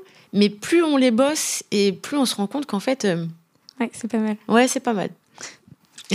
je, je, demanderai un accès pour aller tester les. tu me donnes le livre, je t'envoie les lumières si tu veux. Euh, oui, donc on parlait de ton expérience en tant que, en tant que gendarme. Si on, si on revient euh, rapidement juste sur. Euh, on parlait de Sarah Mbarek tout à l'heure. Mhm. Que j'ai eu le plaisir d'interviewer la semaine dernière. Elle a été coach au, sein de, au sein de Guingamp pendant plusieurs années. Qu'est-ce que tu retiens de ces années passées sous, son, sous son management? Hmm, Sarah, Sarah Mbarek, pour moi c'est hmm, c'est une des coachs qui m'a le plus comprise. C'est une des coachs qui a qui a déjà le plus cherché à me comprendre et qui m'a le plus comprise. Et euh, elle m'a beaucoup apporté en tant que joueuse, mais aussi en tant que femme. C'est une, une femme que je respecte énormément. Et euh, je pense que c'est la coach avec qui j'ai le plus aimé travailler, avec qui j'aurai les meilleurs souvenirs, je pense en tout cas jusqu'à aujourd'hui. Et euh, ouais, c'est surtout ça que je retiens, qu'elle m'a vraiment beaucoup apporté et qu'elle a, a, elle m'a comprise. Elle sait qui, qui je suis vraiment, genre. J'imagine que euh, quand on vit de l'intérieur, ça doit être quelque chose. Il m'a fallu euh, même pas cinq minutes d'échange avec elle pour me rendre compte à quel point elle était inspirante en tant que femme euh, et puis dans un très simple en tant que personne. On nous mhm. a accueillis avec son petit chien Pablo euh, qui, euh, qui n'a pas fait d'interview avec nous mais qui, était présent. et, et c'était un, un, de mes épisodes préférés de podcast. ça fait deux ans que j'enregistre des, des, podcasts sur différents types de professions et, j'ai énormément appris en deux heures avec mhm. Sarah. ça m'étonne pas. En termes de résilience, en termes d'empathie sur plein de sujets. Euh, et puis aussi en termes de, solidarité, parce qu'il y a eu un, moment que tu n'as pas connu, mais euh, elle avait soutenu les, euh, les, joueuses de Guingamp pendant la grève qu'elles avaient, mhm. avaient, effectuée. donc oui, c'est vraiment quelqu'un d'exceptionnel et on coupera cette, cette fin parce que je, je bégaye et ça n'a pas de sens. Sarah, pour revenir au Capitana, on va en reparler parce que j'ai bien envie de te titiller sur ça. Ouais, je vois ça. Euh, tout le monde ne veut pas être capitaine de son équipe, mm -hmm. euh, la preuve. Euh, un peu comme dans le monde de l'entreprise euh, hors, sport, tout le monde ne veut pas évoluer finalement de cette manière et devenir manager. et tout le monde n'a pas la capacité de l'être d'ailleurs sans aucun jugement de valeur dans, ses propos, mais le capitana comme le management, c'est c'est pas qu'un talent, c'est une question d'expertise métier, mais pas que, c'est aussi une question de relationnel, euh, d'intelligence émotionnelle, à la fois un mélange d'empathie et d'autorité. On en parlait tout à l'heure, une vraie responsabilité. Euh, et on parlait de Sarah, quelques mois après son arrivée, elle te donne ce marassar, signe de confiance. Mm-hmm. Et dans une interview accordée à Ouest France, tu, disais bah, Moi, en fait, le capitana, c'est pas trop mon truc, quoi. Mm-hmm. Ça m'intéresse pas, le, tout le prestige qui est autour. Euh, pourtant, toi, tu, coches toutes ces cases, Selma, en fait. Tu, tu as toutes ces, ces qualités-là. Comment tu t'expliques ce rejet du capitana? Ben, Je l'ai porté quelques années à Guingamp, ça s'est bien passé, parfois moins bien. Euh, j'aime pas trop. Euh, je, sais, je sais même pas comment expliquer, mais j'aime pas. Euh, j'ai pas besoin d'avoir ce brassard autour du bras si je veux dire quelque chose ou, je, je, sais pas, j'ai pas, c'est pas mon truc. En vrai, je saurais même pas t'expliquer avec des mots. Moi, je me comprends, mais non, c'est pas mon truc. J'aime bien être tu peux me donner un statut si tu veux, la plus ancienne ou la, la fille qui a le plus d'expérience, ok, d'accord. Euh, mais mais euh, non, le, le capitana, c'est pas, c'est pas vraiment, c'est pas vraiment mon, truc quoi. Revenons à des, à des, des, sensations euh, de plaisir qui te parlent beaucoup plus que cette histoire de capitana. Mhm. marquer un triplé, ça arrive pas tous les jours, Salma. Mhm. Encore moins dans un stade plein. Euh, dans, un, dans le chaudron du Rodourou, que, qui, qui, qui, est en fait un, énorme billard avec euh, ce soir-là 8000 spectateurs qui, euh, qui constituent ce, ce, 12e homme ou cette 12e femme pour, pour vous. Mhm. Et quand on marque un triplé, il y a une tradition qui, qui veut qu'on donne le ballon au joueur ou à la joueuse qui a marqué ce but-là. On est en 2016, tu joues, vous jouez contre l'Olympique de Marseille ce soir-là. tu marques trois buts c'est un de vos premiers matchs ou le premier match au Roudourou que vous faites? Non? En tout cas, un des matchs, le match de la saison que vous faites dans, un, dans le stade des Ouais, c'est possible que c'était à ce moment. Ouais, c'est possible. Et tu, tu marques voilà, ces, trois buts. Euh, est-ce que tu te souviens de, de ce ballon? De, Est-ce que tu l'as gardé d'ailleurs de ce non, match? on m'a pas donné ce ballon. Pourquoi? Bah, je sais pas. Est-ce que t'es pas allé... Pourquoi t'es pas allé le chercher? C'est à toi d'aller chercher ton ballon, c'est ton ballon. Bah, j'ai pas trop. Non, j'aurais pas eu cette prétention-là. Enfin, je sais pas. J'aime. Ça, c'est un truc, tu vois, j'aime pas pareil. si on vient me le donner, je le prends avec plaisir. Mais j'irai pas, moi, le prendre en disant, moi, j'ai mis trois buts, je le garde. Non, c'est pas trop mon. J'étais contente du match, on avait gagné, j'ai mis trois buts. On avait fait un super match. Désiré Paranousi avait été exceptionnel aussi. Mm. Ouais, donc euh, non, c'est plus euh, les souvenirs de ce match-là que je garderai que, que le ballon c'est pas trop. Et ça commence quand ces sensations incroyables de plaisir? C'est quand vous êtes dans le couloir et que vous entendez les spectateurs? Quand on joue au Roudourou, déjà quand on arrive au stade, déjà. On arrive au stade, on rentre dans le vestiaire. Le vestiaire qui a rien à voir avec celui où on est d'habitude. Tout est beau, tout est propre, tout est. Enfin, c'est. Les maillots sont mis euh, sur des cintres. Enfin, c'est des choses que on n'a pas l'habitude d'avoir. Donc déjà là. Hmm déjà là, on, prend tout ce qu'il y a à prendre. Puis après, quand on arrive euh, forcément à l'échauffement sur le terrain, qu'on voit ce billard incroyable, ce, terrain est incroyable. On se rend compte de la chance qu'on a. Il y a déjà du monde dans les tribunes. On voit nos amis, on voit le monde qui, qui s'est déplacé. On se dit, mais tous ces gens-là sont pour nous. C'est incroyable. Forcément, il y a un petit peu de pression, même si je stresse pas trop, mais il y a toujours cette petite adrénaline. Et puis après, quand le match commence, ça y est, on est dedans et on pense plus à rien que. C'est seulement après vraiment qu'on savoure euh, tout ça. Après, bien sûr, il y a la célébration des buts. On a quelques secondes où on peut profiter, mais c'est surtout après, à la fin, où on peut échanger déjà entre nous, savourer la victoire, et puis après, aller voir les gens qui sont venus nous, nous voir, les remercier, les amis, etc. Et puis après, on arrive dans le vestiaire et on savoure encore. Encore plus Ouais. Un exutoire Ouais, c'est vraiment toute toute la journée de l'arrivée au stade jusqu'au départ qui fait que c'est une grande journée de plaisir, quoi. Est-ce que tes parents ont gardé, euh, ou toi-même d'ailleurs, mais toi j'imagine que non, je, je, commence à bien comprendre ta personnalité. Est-ce que tes parents ont, gardé l'article du télégramme euh, dans lequel il y a écrit euh, Emmené par une Selma Amani des grands soirs, les Rouges et Noirs ont réalisé un match incroyable Est-ce que. Non? Mes parents, ils avaient dû le garder, mais j'ai aussi un de mes anciens supérieurs qui me suit beaucoup. Et qui, euh, qui gardait tout le temps les, les articles de journaux me concernant. Et euh, soit il les gardait avec lui quand j'étais pas là, ou et quand je revenais au boulot, il, il me, les, il me les filait. Et euh, je crois qu'il les avait tous. Hein. Il doit l'avoir celui-là. Ou alors je dois l'avoir parce qu'il me l'a donné. Comment il s'appelle? C'est Yvon Desnay. Yvon Desnay. Il est retraité maintenant, mais il me suit toujours. Ça fait plus de dix ans. Il a découvert le foot féminin à travers moi quand je suis arrivée en gendarmerie. Il connaissait pas du tout le foot féminin et depuis, il, il me suit partout où je, où je, où je signe. Et d'ailleurs, je lui offre un maillot de, de, mon, de mon club partout où j'ai signé. C'est une très belle attention que tu lui fais. Je Bah, pense que il ça, faut. doit beaucoup, ça doit beaucoup le toucher. Bah, en fait, il m'a- il m'a. Je pensais pas qu'il allait autant adorer ça, qu'il allait autant se faire prendre par le truc. Et un jour, il m'a demandé un maillot, je lui ai offert. Et quand je suis revenue au boulot, je suis rentrée dans son bureau et il avait encadré mon maillot. Et ça m'avait grave touchée. Et depuis, euh, cha- chaque, fois que je change de club, je, je lui, je lui offre un- le maillot du club. Je pense que c'est le moment où on, remercie tous les Yvan Desnay. Yvan Desnay dessiné. On a tous un Yvan Desnay euh, Mhm. dans notre entourage, quelqu'un qui nous suit, qui nous encourage, voire plusieurs personnes. Mhm. Euh, et c'est des personnes qu'il faut euh, tenir au courant de nos avancées, de nos projets, et, et pour qui il faut faire ces petites attentions. Et, et ça ne veut pas dire qu'on qu'on se la pète comme les gens de rabat. Non, c'est sûr. C'est comme les gens de rabat. c'est ça. Euh, ça, c'est la facette euh, sympa du foot féminin quand on joue dans, les, euh, dans ces stades euh, exceptionnellement. Euh, mais en fait, qu'on soit joueuse de l'Olympique lyonnais, euh, du Paris FC, de, de, de Soyaux ou encore euh, de Montpellier, euh, bah, tous les clubs sont logés à la même enseigne en matière de- d'affluence dans les stades. Il y a eu une, une vague d'espoir avec la Coupe du Monde 2019 où on s'est dit, ok, c'est bon, là, on va y arriver, euh, on Mhm. va remplir les stades de D1 Arkema et de D2. Malheureusement, euh, ça a fait pite euh, et ça s'est pas étendu au match euh, du championnat. Est-ce qu'on s'y fait de, jouer devant une centaine de personnes euh, toutes les deux semaines? Voire moins? Ça fait des années, donc oui. Ouais. Toujours. Ouais, je te dis honnêtement, on ne Ouais. sait pas qu'on s'y fait, mais on le sait. On le sait.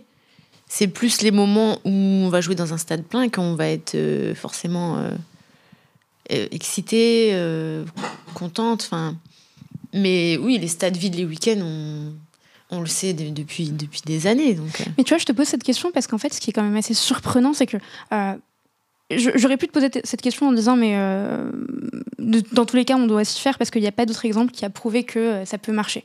Euh, or, euh, si tu vas outre-Manche en Angleterre, ils nous ont prouvé, et ils ont dépassé le foot, le foot français, féminin Mhm. français, ils ont prouvé qu'on pouvait remplir des stades, des community stadiums, Mhm. mais des stades qui sont pleins avec plusieurs milliers de personnes ou 1000 personnes. Et des gens qui sont là, qui viennent supporter les, les équipes et qui sont pas que des, euh, que des gens qui font partie des, des, des COP. Enfin, c'est euh, des gens euh, qui suivent le, le jour, des gens, de, des gens normaux finalement, qui n'ont pas une passion incroyable pour le foot, mais qui viennent Mhm. voir le foot.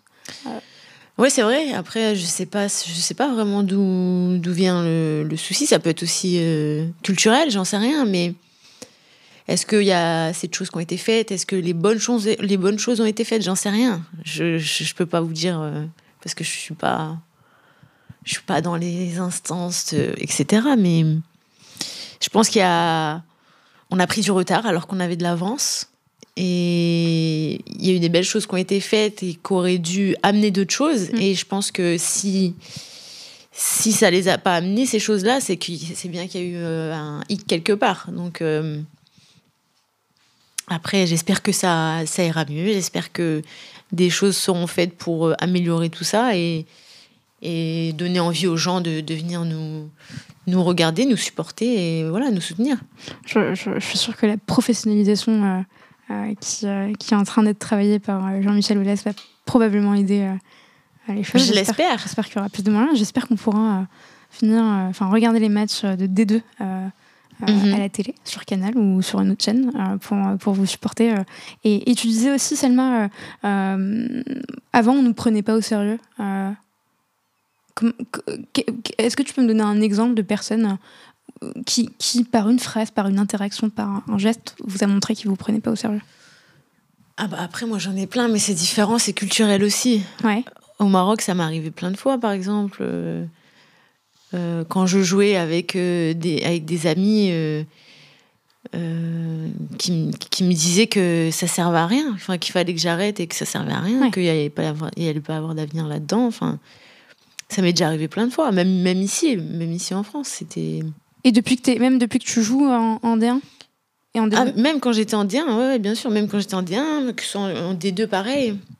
Il y a toujours des gens qui seront là pour, euh, pour dénigrer ce qu'on fait. euh, tout le monde ne peut pas aimer ce qu'on fait, tout, le monde- tout le monde ne peut pas nous pousser dans ce qu'on fait ou nous encourager. Après, euh, faut juste euh, pas les écouter, ces gens-là. Faut, comme je disais dans, dans l'interview que tu as parlé tout à l'heure, C'est si toi, tu sais ce que tu veux et que tu, ce que tu veux, c'est faire tel, tel sport ou tel métier ou c'est pas euh, telle personne qui te connaît même pas, qui sait même pas de quoi tu es capable, euh, qui va te dire non, tu peux pas le faire. Parce que c'est no mode, c'est personne. Et, voilà, c'est ça. Bien sûr, je suis, totalement d'accord avec toi. C'est des gens qui savent pas euh, tout le taf que c'est, tous les sacrifices que c'est, tout ce que.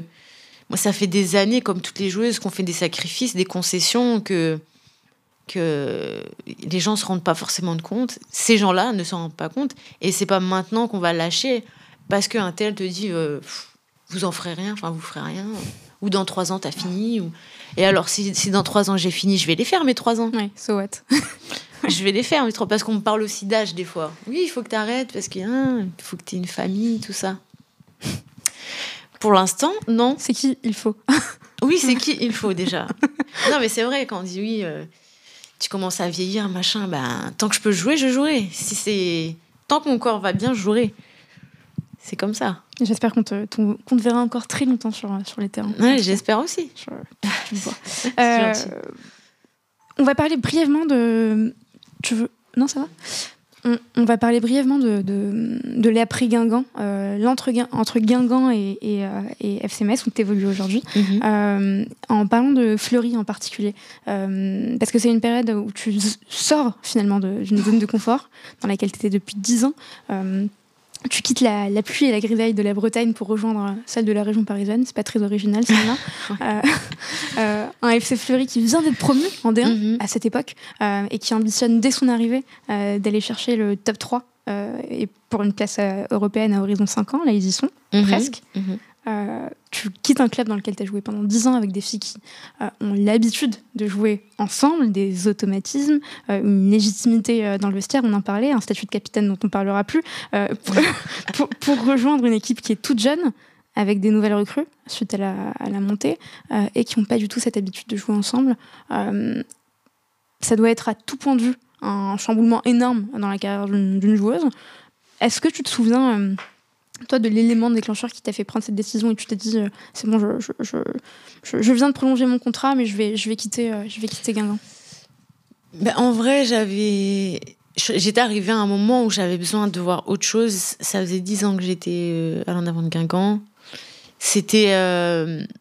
c'était ma maison, on va dire. C'était vraiment, j'étais vraiment bien là-bas, mais j'avais envie de voir autre chose. J'avais envie de voir autre chose, un autre euh, fonctionnement, une autre équipe, des nouvelles coéquipières, un nouveau staff. Donc j'avais, j'ai ressenti ce besoin de, changement. Donc euh, en vrai, j'ai pas hésité. J'avais vraiment, vraiment envie de partir. Je pense que j'avais vécu ce que j'avais à vivre à Guingamp. J'ai vécu des belles années. Il y a eu des moments compliqués, mais c'est normal. Mais, mais il y a aussi eu beaucoup, beaucoup de bons moments. Donc euh, je vais retenir sur tout ça. Et euh, c'était ça, c'était vraiment euh, un, besoin de, changement.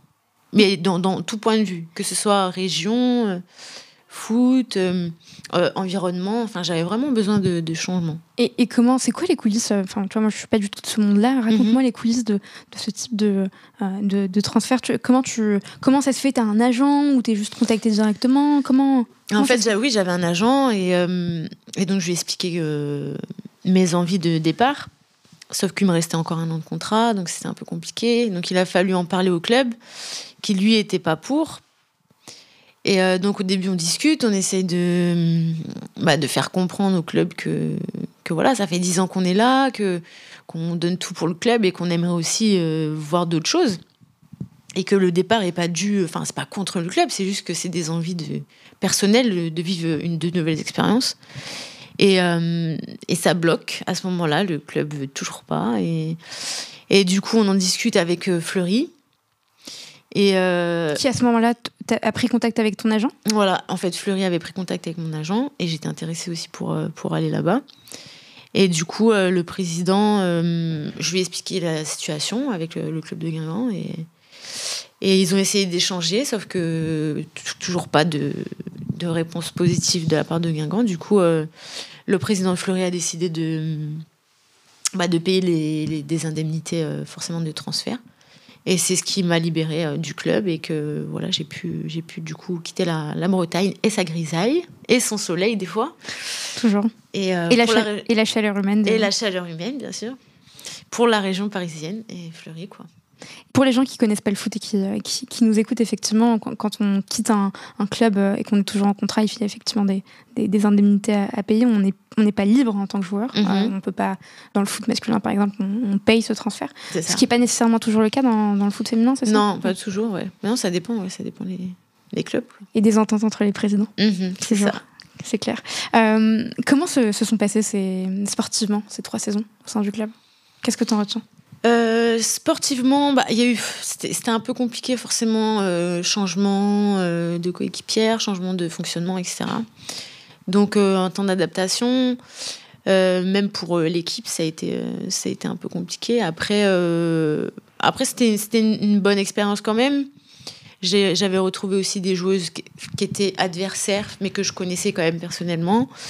Euh, donc euh, non, je garde une bonne expérience de, de, la région parisienne. Après, euh, Paris, Paris c'est bien, c'est bien en, week-end ou en vacances pour visiter, etc. Mais pour y vivre, ça va qu'on était un petit, j'étais un petit peu plus reculée de Paris, mais j'y vivrais pas quoi. Ouais. Désolée les Parisiens, mais j'y vivrai pas. Ah non, mais on te comprend.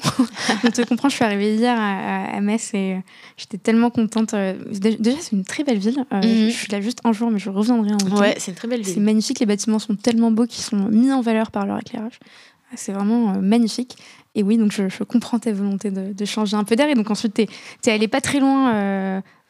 Juste après à, ici, ici les Moulineaux, ouais, à ici les Moulineaux au GPSO, mhm. ensuite à, Dijon. J'imagine aussi euh, euh, d'autres challenges et des, enjeux différents avec euh, ici un enjeu différent qui était de remonter en D1. Mhm. Ouais, ici Molino, ouais, c'était l'objectif c'était de monter en D1. J'avais signé un an. J'avais parlé avec le coach pour, pour une montée en D1. Ouais. Après, avoir. Et, et, et, et, sur ça, justement, alors, peut-être que je me trompe totalement, euh, euh, et tu me diras si c'est le cas ou pas, euh, mais quand on passe dans, de plusieurs années dans, à un certain niveau en D1 ou dans quel que soit le métier qu'on exerce, et quand, quand, on passe ensuite dans le niveau en dessous, mhm. on a toujours des inquiétudes de son entourage personnel, professionnel. Est-ce que, est que tu l'as vécu Est-ce que les gens autour de toi l'ont vécu comme un déclassement alors que toi tu vivais ça comme un challenge finalement? Oui, il y a des gens qui, qui m'ont demandé, oui, pourquoi la D2, pourquoi tu peux jouer encore en, D1, etc. Euh, après, c'était un choix personnel. Euh, ça m'a fait du bien aussi mentalement de, de, faire cette année en, en, D2. Après, oui, il y avait un objectif qui, était, qui m'intéressait. Et qui a été atteint. Voilà, qui a été, qui a été atteint aussi. Mais euh, après, ce que disent mon entourage par rapport à ça, ça me, ça me touche pas forcément. Moi, je sais pourquoi je le fais. Et euh, non, ça, ça, ça, me, ça me touche pas. Et qu'est-ce que tu disais à toutes les personnes euh, euh, qui sont qui sont pas imperméables à ce genre de remarques? Est-ce que tu as un conseil à leur donner? C'est quoi? Comment tu te C'est juste que ça t'intéresse pas? Bah en vrai, si, si quelqu'un est touché par ça, tu veux dire? Mais faut pas faut pas écouter les Non mais en vrai quand on fait un choix, on le fait personnellement parce qu'on a on a certaines envies, on a certains objectifs. Peut-être qu'on a un coup de mou en fin de saison. Par exemple en D1, on a un coup de mou, on a ou un manque de confiance ou ou, la fin de saison s'est mal passée, ou une fatigue mentale, ou j'en sais rien. Envie de, de, descendre un cran en dessous pour peut-être reprendre du plaisir, ou, ou, ou, de la confiance, ou quelque chose comme ça? Pourquoi pas? Ça peut être une année de tremplin, je veux dire, une année euh, une année qui va aider à être mieux pour les années suivantes. Il y a un super exemple, je, regardais ça hier, euh, je regardais le replay, tu vois, je te partage ma soirée. Hier, quand je suis arrivée, j'ai regardé le replay du Canal Football Club et il y, avait un, sujet sur euh, Ilan Mélier, euh, qui est gardien à Leeds, un mhm. gardien français, et, et, qui racontait son passage de Lorient, donc D1, à, Ligue 1 à, la Championship euh, avant que Leeds devienne, euh, enfin, monte en, je vais y arriver, mhm. monte en, première ligne. Et justement, euh, même réaction, en fait, il a, il a parié sur Leeds. En même temps, pas très compliqué de parier sur Leeds quand c'est Marcelo Bielsa qui, qui entraîne. Mais voilà, enfin, et, et, tout le monde, enfin, les gens ne comprenaient pas pourquoi il allait en Championship. Et, mhm. aujourd'hui, c'est un des meilleurs gardiens de, de première ligne et, et une des futures probablement un des futurs gardiens de, l'équipe de France. Donc, Oui, les choix, les choix on peut, c'est facile de critiquer les choix d'un de, tel ou un tel sans savoir réellement les raisons pour lesquelles on le fait. Puis après, en vrai, moi, je, moi je, ça ne m'atteint pas ce genre de commentaires. On prend cette réponse. On aime beaucoup. On va passer à une partie de, ta carrière que j'aime beaucoup euh, et, euh, qui euh, a, fait, a suscité en, moi et en des millions de personnes des, émotions incroyables. Ah ouais. oui, Selma. tu es, issue, Selma, de la première génération des joueuses qui, sont, qui viennent de la diaspora marocaine. En tout cas, c'est comme ça qu'on parle de toi dans les articles. D'accord. parce que tu es dans la diaspora marocaine, mais en fait, tu es, tu es marocaine, tu es née au mhm. Maroc, mhm. tu as grandi en France tu as quitté euh, justement, le, on en parlait tout à l'heure, la France à l'âge de, 8 mois. 8 mois, un an. Euh, et tu as été sélectionné pour la première fois euh, en équipe du Maroc en 2012, si je ne dis mhm. pas de bêtises. Qu'est-ce, qu'est-ce que ça représente pour toi de jouer pour le Maroc? Comment on réagit quand on nous appelle et qu'on nous dit Hello, bonjour bah, en vrai, en vrai, c'est on, ne peut pas expliquer. J'aurais pas les mots pour dire ce qu'on ressent forcément de la fierté, de euh, t'es excité, t'as envie, t'as, qu'une envie, c'est, c'est, porter ce maillot et, pouvoir donner ton, maximum pour, euh, pour euh, les couleurs de ton drapeau, ça c'est sûr et certain. Après, c'est, plus que ça. C'est, la place de la femme chez nous, c'est, c'est la fierté forcément de la famille. Chez nous, le le candidaton, c'est très présent. Ce, que, ce que pense l'entourage, ce que. Moi, ça m'atteint pas, mais hum, la famille, etc., ils, prennent beaucoup. Enfin, ils prennent beaucoup ça à cœur. Donc, euh, trop, beaucoup trop même. J'essaye quand même de les faire changer un peu là-dessus, mais c'est compliqué. mais euh, ouais, j'ai pas les mots, franchement, pour expliquer ça. Les, la convocation, c'est un truc. Euh, c'est un truc, c'est un truc de malade. Mais le pire, c'est le jour J quand, quand, tu portes le maillot. c'est la première fois. C'est incroyable. T'as toujours évolué avec le numéro 8 Non. non Comment on choisit son numéro? Ça dépend. Il y a, y a une histoire d'ancienneté. Il y, a des, y a des filles qui ont des numéros euh, qu'elles aiment bien. Enfin, ça dépend. Ça dépend. Des fois, il y a des absentes, donc tu es obligé de changer. Enfin... On est comme Sam Kerr, on arrive à Chelsea, on pique le numéro 20 à quelqu'un parce que. parce qu'on Par exemple. Par exemple qui, elle, a vraiment un statut complètement différent. Euh, ok, donc euh, on, t'appelle en équipe nationale. Hyper mm. fière, tes parents, j'imagine, ultra fiers. Ouais, incroyable. Le premier match que je joue au Maroc, c'était incroyable. C'était la première fois qu'ils venaient me voir jouer avec, euh, avec le Maroc. Enfin, qu'ils me voyaient jouer en équipe, vraiment, vraiment en équipe. Et c'était avec l'équipe du Maroc. Et quand on rentre sur le terrain, ils étaient au-dessus. Il y avait le tunnel, ils étaient juste au-dessus. Et en rentrant sur le terrain, je me retourne pour les regarder. Ils étaient tous en larmes. C'était un moment incroyable.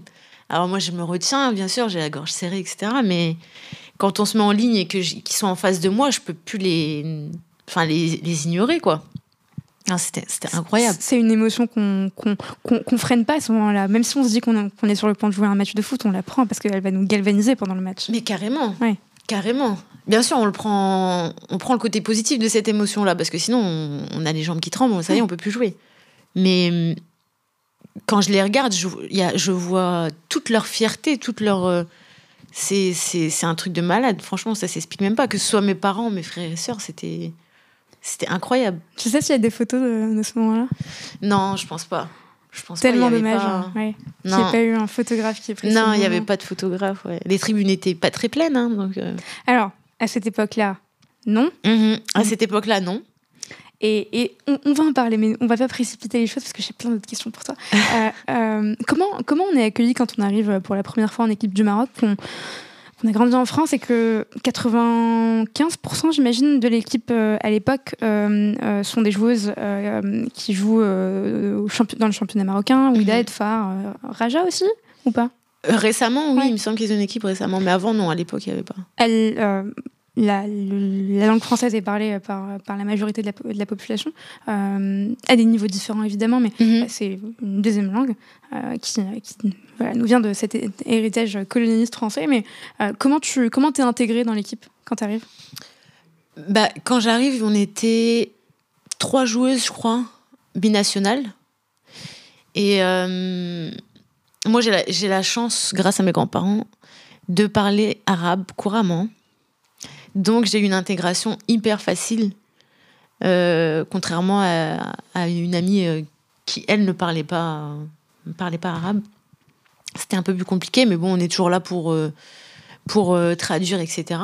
Après, c'était. Il y a eu des moments plus compliqués dans le sens où, forcément, certaines choses nous prenaient un peu comme les filles qui allaient euh, peut-être prendre leur place ou pas, vu qu'on jouait à l'étranger. Elles avaient cette image-là des filles. Si tu joues à l'étranger, euh, ça y est, enfin ta place est faite, etc. Mais c'est pas forcément comme ça. Ce qui est le cas en équipe euh, peut-être nationale masculine, d'où cette peur, non? Peut-être, je sais pas. Après, pas forcément, je pense que non, je pense que c'est, je pense que c'est une fausse idée qu'on se fait. Mais sinon, mais sinon, à part ça l'intégration, c'est hyper bien fait. Après, c'était dans d'autres conditions. Mais euh, entre les filles, c'était, c'était, non, c'était, bien. Et si on switch et on passe euh, sur cette interview en arabe, on fait flipper tout le monde euh, et on perd tout le monde.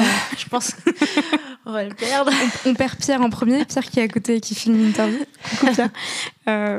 mais oui, ok. Donc une, langue qui permet de, finalement échanger avec elle. Mm-hmm. c'est toi qui les rassure ou c'est le staff qui les rassure sur cette, cette peur qu'elles ont de, de, se faire d'être remplacées par, par les internationales On m'en parle pas directement au début c'est euh, petit à petit, euh, petit à petit, oui, j'entends, j'en discute avec certaines et et, euh, en échangeant, elles comprennent que on n'est pas là pour se tirer dans les pattes et on est là pour pour bosser ensemble, quoi. Après, oui, la concurrence, il y en aura comme dans, dans tous les sports, mais mais c'est pas c'est pas forcément comme ça que ça, ça va se passer. C'est une question de niveau, une question de mérite et qui n'est pas nécessairement oui, voilà. due à, voilà. à ça.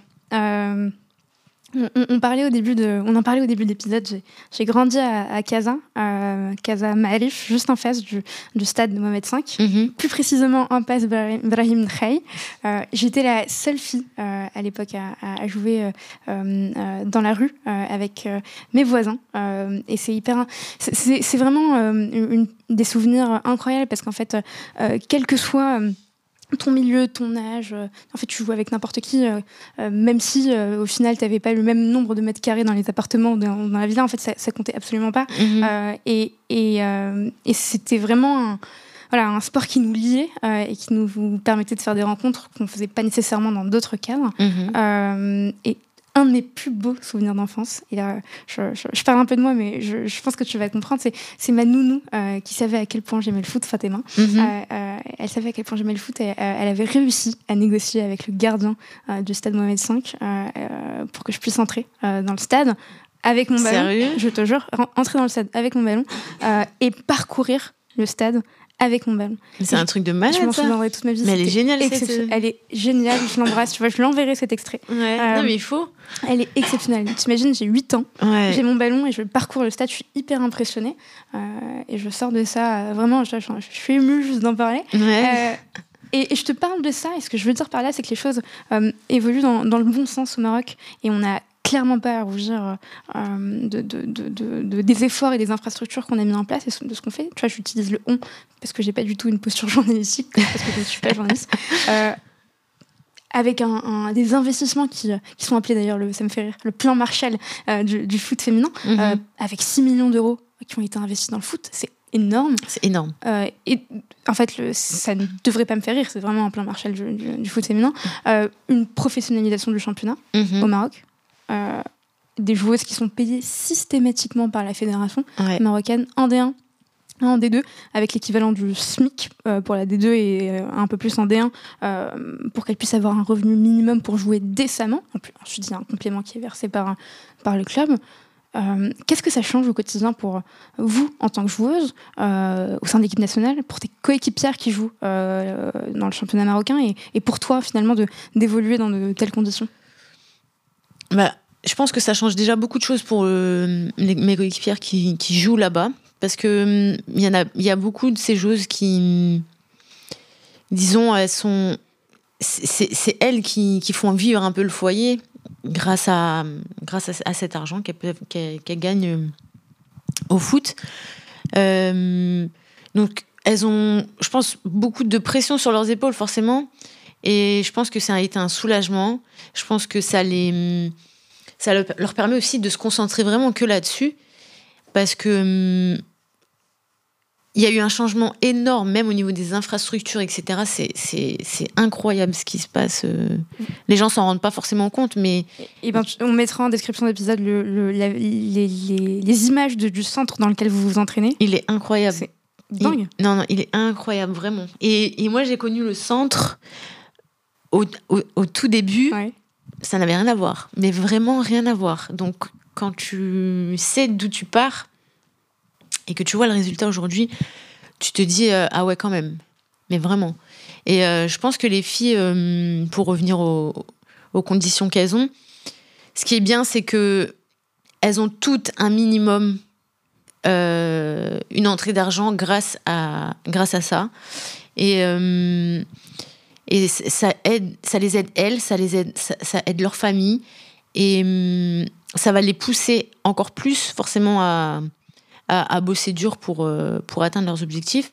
Et euh, ça va aussi aider euh, les clubs à. Hum, comment dire Le championnat va avoir un, meilleur niveau, je pense.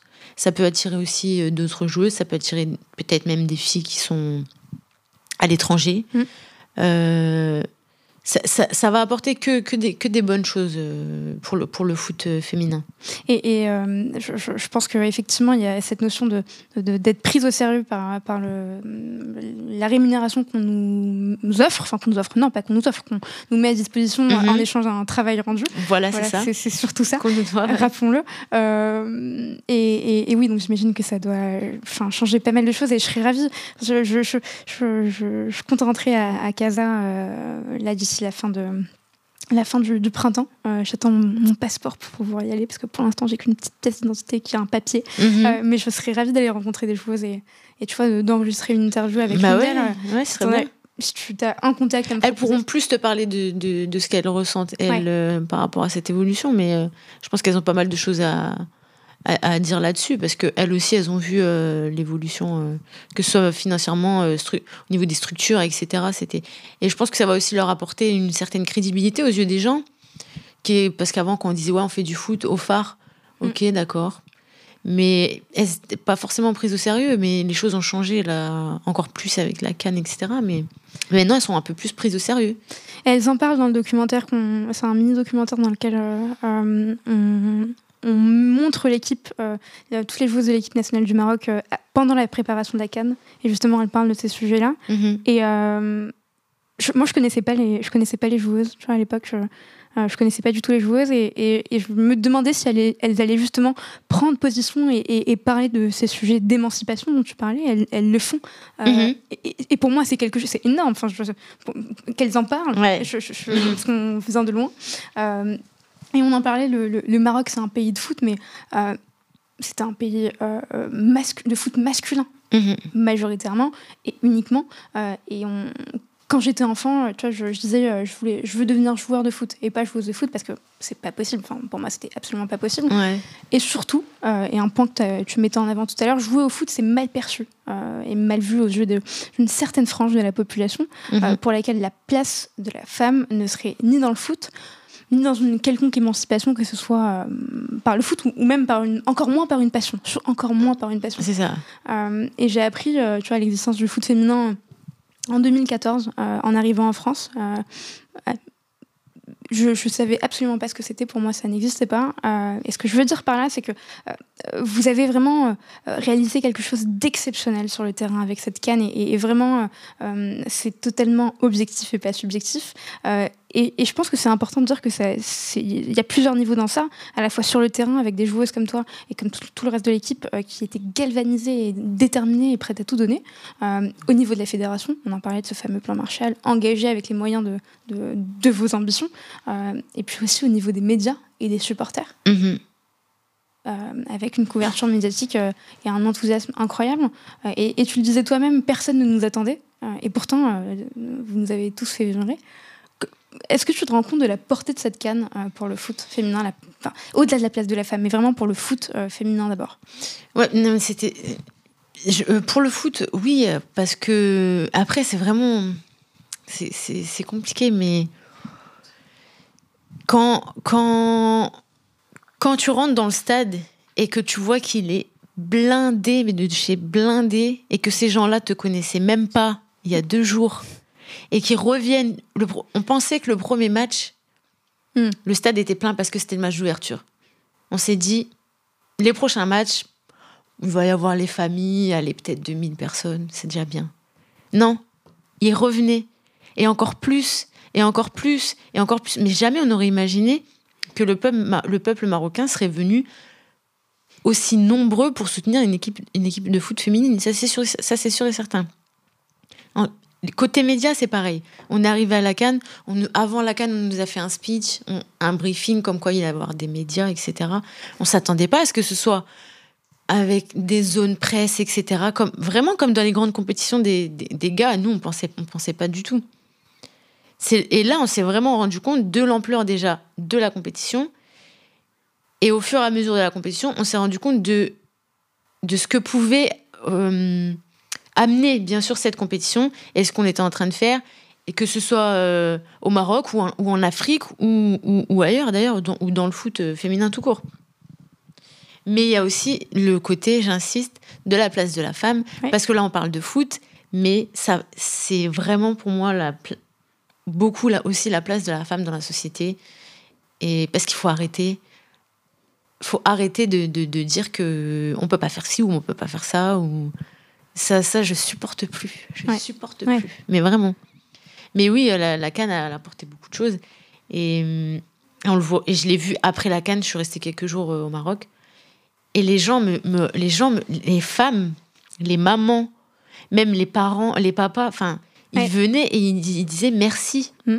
Mais pas merci du parcours, merci. Euh, ils parlaient pas foot. Merci d'avoir représenté les femmes marocaines. C'était pas merci pour le foot. C'était vraiment merci d'avoir représenté les femmes marocaines. Et ça, c'est incroyable. Et là, on entend ça et on se dit Ah ouais, quand même. Ah ouais, quand même. Parce que les gens, ils t'arrêtent dans la rue, alors qu'il y a une semaine, si je me balade là, personne ne sait qui je suis. Et maintenant, ils m'arrêtent dans la rue, ils savent qui je suis et ils me disent merci, mais merci. Enfin, et, c'est. Et tout à l'heure, tu parlais de prestige. Ça, c'est un prestige. C'est pas un prestige, c'est une, une, fierté. C'est totalement différent de cette question de prestige que tu n'aimes pas. C'est une fierté, oui. Mais hum, moi, ça me met mal à l'aise. Mais quand ma famille, bien sûr, quand je me balade avec ma famille, je, je vois leur fierté. Je sens leur fierté. Et donc, ça me fait plaisir. Mais moi, ça me met mal à l'aise. Plus que je suis fière au fond de moi, mais ça me met mal à l'aise quand même. Parce que pour toi, t'es juste, enfin, t'es Selma, quoi. Ouais, voilà, je suis pas. Oui, t'es vraiment Selma. Ouais, voilà, Selma Amani. Tu parlais des réactions des, des gens qui t'arrêtaient dans la rue. Il y a eu énormément de, de publications sur euh, des réseaux sociaux professionnels, tu vois, LinkedIn par exemple, de, de dirigeantes. Euh, d'entreprises euh, marocaines euh, qui ont justement parlé de, de, ce que vous avez fait. Est-ce que c'est des choses que tu as pu voir ou pas du tout? Non? J'ai vu certains trucs, mais pas, pas, pas beaucoup. Je, t'en enverrai certains. Ouais, ça marche.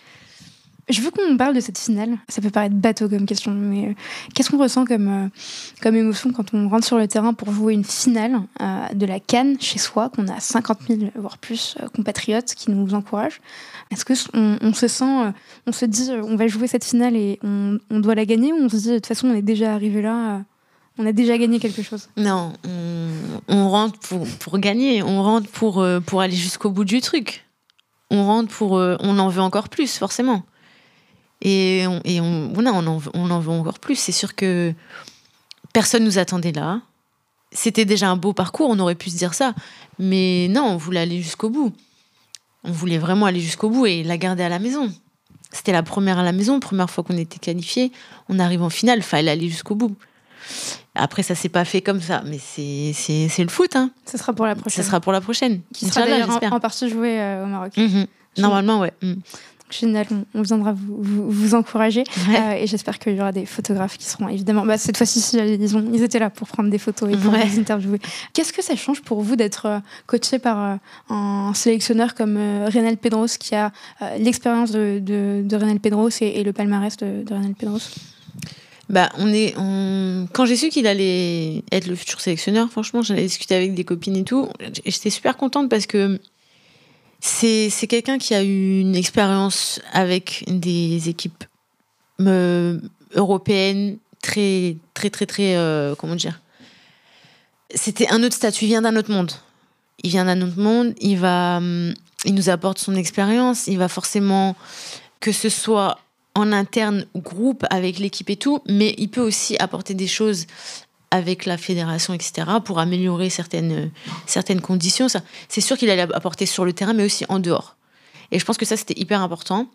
Il est venu en plus avec son staff, qui lui aussi, il vient d'Europe, donc c'est c'est c'est des fonctionnements que nous, par exemple, binational, on connaît, mais les, les joueuses locales, par exemple, connaissaient pas forcément et euh, ça, ça, je savais que ça allait apporter quelque chose, forcément. Ça va apporter des améliorations. Et du coup, euh, c'était que du positif. Donc moi, j'étais hyper contente que, que Ronald soit, nommé. Donc, euh, et puis, ça, ça, marche très bien, la preuve, jusqu'à jusqu'à aujourd'hui. Donc, Et tu as dû faire le relais, j'imagine, entre les internationaux, enfin, entre les, les joueuses qui évoluent à l'étranger et celles qui évoluent au Maroc? Bah, euh, ça, ça, dépend. Hein. Il y en a qui parlent. Non, euh, pardon, euh, par rapport aux, méthodes de, de, management, je veux dire. Ah oui, mais ça, on, on, en avait déjà discuté, oui, forcément. On, on, en parlait souvent. Elle nous pose souvent des questions comment ça, comment ça fonctionne chez vous et dans vos clubs, c'est comment, etc. Donc on explique. Puis il y a des filles qui sont en Suisse, des filles qui sont en, qui sont en France, d'autres en Espagne. Donc, donc forcément, il y a des. Je pense que chacune prend de chacune. Donc. Donc c'est comme ça qu'elles apprennent aussi un petit peu, mais entre écouter, entendre et le vivre, c'est différent. Et je pense que ouais, ils ont apporté beaucoup de choses euh, grâce à, tout ça, leur expérience, etc. Donc euh, c'était vraiment que du positif. Et puis ça, ça continue encore euh, maintenant. Ça continue encore. Et, et, donc tu fais cette canne exceptionnelle les années derniers. Et un mois plus tard, tu débarques à Metz, tu déposes tes bagages au FC Metz, mhm. on y est là. Capitale de la Lorraine, ville de Rabelais, ville du dragon Graouli. Hier soir, je suis arrivée dans mon Airbnb, j'ai été accueillie par le dragon en carton-pâte euh, sur, le, sur, le lit. Euh, no joke. Euh, Sérieux Je te jure. des, des grenettes. On vous appelle les grenettes Ou les grenats? Grenats. Les grenats? Même, mhm. même pour les filles, c'est les grenats? Ouais.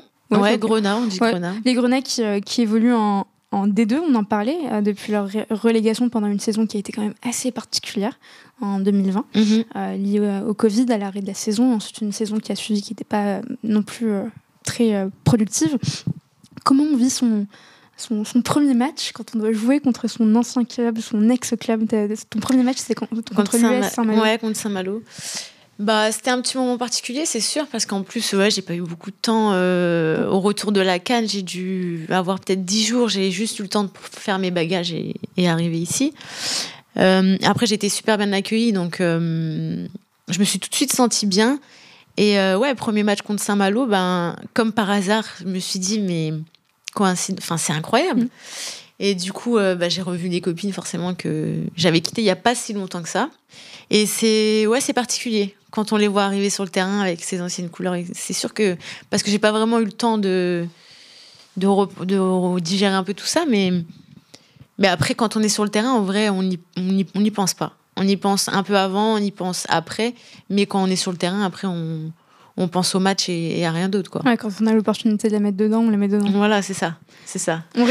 Est-ce qu'on respecte ou pas pendant la pendant la célébration du but? Est-ce qu'on célèbre un but contre son je pense que ça dépend les gens. Je pense que ça dépend les gens. Après, moi, je, suis pas, déjà, je suis pas une grande buteuse. Et euh, je suis pas trop célébration euh, de folie euh, à faire des galipettes ou je sais pas. En général, je vais vers la joueuse qui m'a donné le ballon. Enfin, c'est un, un, truc simple. Ou j'attends que les filles viennent me voir, si elles viennent. et voilà.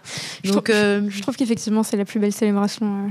Ouais. C'est Ada Gerber qui, qui célèbre tous ses buts comme ça. Je sais pas si tu as remarqué, elle elle pointe la, la joueuse qui Ouais, je trouve, que c'est, je trouve que c'est bien de le faire. C'est bien de marquer, mais celle qui a donné le ballon est, aussi important. Quoi. Et ça, c'est ton rôle au sein d'équipe, c'est de faire des mhm. passes D.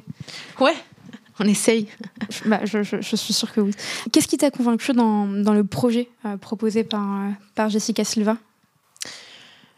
Déjà, euh, j'ai beaucoup aimé sa personnalité déjà, enfin son discours, sa manière de, de s'exprimer. Ça se voit que c'est une femme de, de caractère et j'aime bien les gens compte du caractère. Euh, elle sait ce qu'elle veut.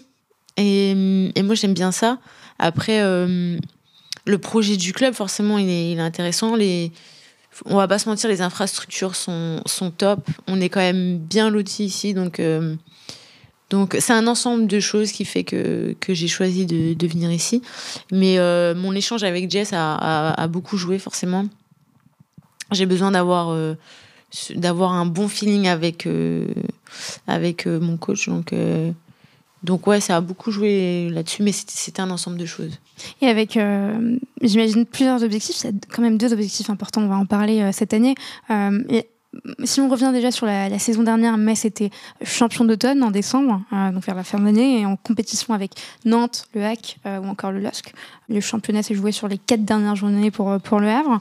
Cette année, l'équipe s'est renforcée avec des joueuses comme toi d'expérience. Jessica Silva parlait de, de leader présente dans le vestiaire dans les moments difficiles. C'est important d'en avoir pour ne pas retomber ensuite en deuxième partie de saison.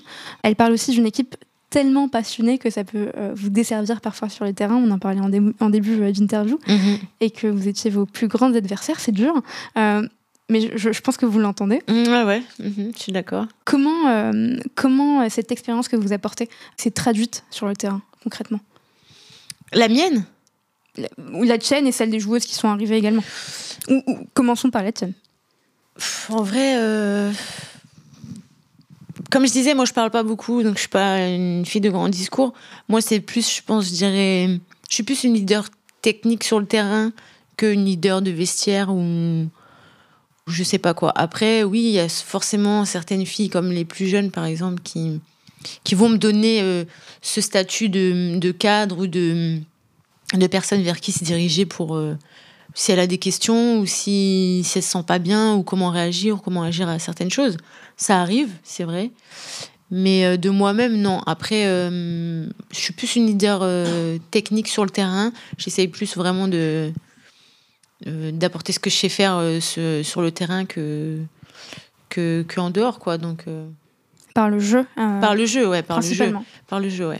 On, parlait des objectifs de, de, cette année. Euh, les clubs de D2 euh, vivent une saison qui est assez particulière, mhm. challengeante, entre une course contre la relégation avec la refonte de la D2, de la D2 mhm. puisqu'on passe sur un nouveau format, six relégations sur chacun des groupes en D2 pour créer une, une troisième division et aussi une course pour le titre et la montée, j'imagine, qui est quand même dans les têtes de certaines d'entre vous, de la plupart des personnes de l'équipe ou de toute l'équipe, j'imagine, mhm. avec un effectif qui a les moyens d'y parvenir pour Metz. On est le 14 mars, vous êtes classé troisième euh, du classement, il reste 5 journées, euh, 8 points d'écart avec le LOSC. Le LOSC que vous avez euh, gagné sur le dernier match, c'était l'avant-dernier match. Mhm. Une dernière ligne droite avec une promotion en ligne de mire. Est-ce que euh, est-ce que c'est un, objectif pour vous ou est-ce que vous, euh, vous visez uniquement l'absence de relégation? Uniquement entre Non, non, non, c'est pas le maintien l'objectif. C'est sûr que la montée, euh, tout le monde y pense, même si tout le monde ne le dira pas, mais tout le monde y pense forcément. Après, oui, c'est sûr que c'est. Notre groupe est, quand même pas facile, il y a, il y a des belles équipes. Euh, nous, on a parfois pas été à notre niveau aussi. Je pense qu'on a perdu des points là où on n'aurait pas dû en perdre. Mais on va rien lâcher jusqu'au bout. Euh, l'objectif euh, reste le même. Si on peut aller chercher les... la montée, on ira chercher la montée, bien sûr. Après, euh, plus ça va aller, plus ça va être compliqué. Donc, on a beaucoup de points de retard. On verra, on verra ce que ça va donner dans les prochaines journées. Mais on lâchera rien jusqu'au bout, ça c'est sûr. Et il faut ressaisir les équipes quand on se dit qu'on est capable de gagner contre le premier du championnat et qu'on perd la semaine suivante contre le neuvième du mhm. championnat. On il y a une sorte de désillusion qui se crée dans les esprits des joueuses Je pense que c'est un mélange de. C'est un mélange, il plein de. Il y a de l'incompréhension, il y a de la frustration, de la colère. Enfin, il y a. On est déçus de nous-mêmes, on est. On n'a pas fait les choses bien et je pense que on s'en veut. Et voilà, mais il faut juste. Euh, faut pas lâcher, faut, faut se remettre au boulot, faut faut essayer d'améliorer les choses qu'on n'a pas réussi à faire. Et, euh, et on, verra, on verra ce que ça va donner. Mais comme j'ai dit, on ne lâchera pas. Il n'y a pas de, il a pas de ah non, euh, on est loin, on est loin, on, donnera tout. Et, et, on verra ce que ça va donner. En t'écoutant en parler, je sens que dans tes réflexions que tu es en plein dedans, que tu, tu, réfléchis sur le moment. ouais, parce qu'en fait, c'est encore tout frais. Ouais. Je suis encore. euh, je pense encore au match, au dernier match, là. Et, et cette défaite, elle est dure à digérer. Parce que. Parce qu'on n'a pas été bonne et. Et en vrai, on se met une balle dans le pied et du coup. euh, c'est difficile à, à digérer. Comment tu t'aères l'esprit après ça? Ça dépend. En général, quand après un match comme ça, moi j'ai besoin d'être tranquille pendant pff, des fois une heure, deux heures. J'écoute la musique, j'essaie de. Je parle pas. Faut pas trop me parler. Et euh, mais je me refais le match aussi dans la tête. Donc euh, on a envie de se vider la tête, mais on n'y arrive pas parce qu'on pense quand même à ce qui s'est passé. C'est plus le lendemain où je prends un peu plus de recul, mais juste après le match, c'est compliqué. Objectif D1 et objectif euh, Coupe du Monde. La Coupe du Monde approche à grands pas. Ouais, Première Coupe du Monde pour le Maroc, c'est génial. incroyable. Euh, première cou- Coupe du Monde pour, euh, pour les joueuses, évidemment, parce que c'est la première Coupe du Monde pour le Maroc. Jouer une Coupe du Monde, c'est euh, le rêve de toutes les, tous les joueurs, toutes les joueuses. Mhm. Euh, et le Maroc fait partie des, des outsiders de la compétition sur un groupe qui est quand même assez compliqué. qui est chaud, ouais. Qui est chaud. Vous allez jouer l'Allemagne, qui, les- pour les personnes qui nous écoutent et qui ne connaissent pas trop le foot, c'est la meilleure nation dans, dans le foot féminin. En tout cas, dans l'histoire de cette compétition, autant pour moi. La deuxième meilleure nation, je vais y arriver. Et vous jouez dans un groupe qui est aussi composé de, de- de la Colombie, de la Corée du Sud. Et cet hiver, en fait, je pense qu'il y a un truc qui s'est passé qui, je pense, vous a peut-être donné confiance, euh, encore plus confiance en vous, c'est que euh, l'équipe masculine portée par Wade euh, Regragui nous a prouvé que, en fait, ça voulait rien dire euh, Mhm. euh, et que on pouvait être outsider, mais que le Maroc pouvait aussi euh, gagner une compétition de, de cette euh, ampleur-là. Comment tu te prépares euh, physiquement, mentalement pour euh, relever le plus grand challenge de, ta carrière? Bah, c'est au quotidien, en vrai, c'est au quotidien avec le club, etc. Même si quand je suis avec le club, je pense club, hein. mais c'est toujours dans un coin de notre tête. J'espère participer à cette Coupe du Monde euh, cet été. On, se prépare au quotidien, que ce soit physiquement, que ce soit mentalement. Bien sûr, on a un gros groupe. Jouer l'Allemagne, ça va être quelque chose de, de très, très, très, très compliqué. Euh, mais on va tout donner, on va jouer avec, euh, avec nos armes. Bien sûr, on, il y a, le staff qui bosse aussi sur, euh, sur, sur comment, comment faire aussi pour, pour bah, contrer ces équipes-là, même si c'est sûr que nous, on vient pas du même monde, mais on, comme les garçons l'ont prouvé, on a regardé la Coupe du Monde, on, on les a regardés, on les a admirés, on les a enfin, soutenus. C'est incroyable ce qu'ils nous ont, ce qu'ils nous ont apporté euh, comme émotion. C'était dingue. C'était donc euh, quand on se dit qu'on aura peut-être la chance d'être à leur place euh, dans quelques mois, pour- pourquoi pas nous? Pourquoi pas nous? Nous aussi, on, on est capable de faire de, de- de belles choses. Est-ce que Renal Pedros a préparé un- sorte de, de, de- de- de séminaire avec euh, un- un- une prise de parole de, du- de Walid Regragui ou d'un membre de. Non, serait génial d'avoir ça. mais non en tout cas pas pour l'instant. Ouais, peut-être ce sera la surprise. Peut-être qu'il peut-être que ça, ça va se passer, j'en sais rien. C'est possible. Il reste, euh, il reste un stage au mois d'avril. Donc euh, peut-être. J'en sais rien. C'est possible. hein. C'est vrai que ce serait, Pourquoi une, pas. Mais ce serait une bonne idée. C'est ouais, c'est des choses qui, toi, te. Je pense que ça, peut- ça, peut, ça, peut, ça peut avoir son effet, oui. Ouais. C'est sûr. Et, et tu, tu me disais que tu étais, blessé sur euh, l'avant-dernier match? Oui. Euh, Bah, je revenais de sélection, justement. J'avais encore une douleur, ouais. J'imagine que c'est quelque chose qui était dans un coin de ta tête de te dire euh, c'est le pire moment.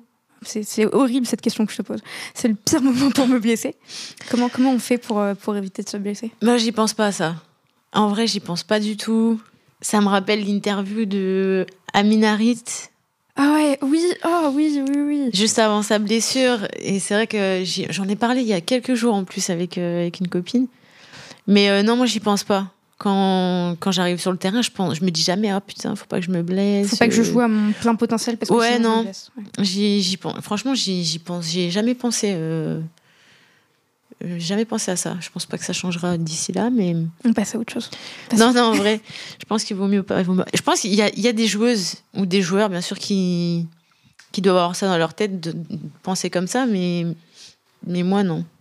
Est-ce que Renal Pedros vous a, vous a fixé, enfin la fédération, vous-même, euh, le staff, euh, vous ont fixé un objectif pour cette Coupe du Monde? On n'en a pas vraiment, vraiment parlé sérieusement parce que forcément, c'était des stages euh, encore trop tôt, je dirais. Mais euh, ils en parleront peut-être au prochain stage, si, j'y suis, j'espère. j'espère. Et puis, euh, bien sûr, pendant la prépa aussi, je pense qu'il va, il va y avoir des, des petits briefings comme ça où il y aura des, des les objectifs seront fixés, etc. Après, j'imagine que ça serait au moins passer forcément les poules comme n'importe quel outsider entre guillemets pour l'instant, on n'a pas parlé encore de ça. Toi, c'est quoi ton objectif? Aller le plus loin possible. Si c'est après les poules, mais ça peut être après aussi, j'en sais rien. Ce sera peut-être. Euh, on verra. Oui, t'en es capable. Vous en êtes capable. Inch'Allah. vous en êtes capable. En tout cas, on sera tous, euh, tous et toutes euh, derrière vous. J'ai hâte de voir ces matchs et de switcher entre le maillot de l'équipe du Maroc et le maillot de l'équipe de France. Mhm. Ça va être génial. On va passer à, à l'avant-dernière partie du podcast je vais te poser une question que j'aime beaucoup. Selma, dans la vie de tous les, enfin, dans la vie de tous les jours, tu cours derrière un ballon pour construire le jeu, pour faire le lien entre la défense et l'attaque, pour impulser les, les, phases, euh, les phases offensives euh, et réaliser euh, de belles passes décisives. On en parlait, on en parlait tout à l'heure. si on, on, prend un peu de recul de tout ça et qu'on sort de cette définition très littérale de ton rôle de, de milieu, dans la vie, Selma, pourquoi tu cours? Pourquoi je cours? Ouais, dans la vie. Dans la vie? Ouais. Dans la vie, je cours pour ma famille. En vrai, tout ce que je fais, je le fais.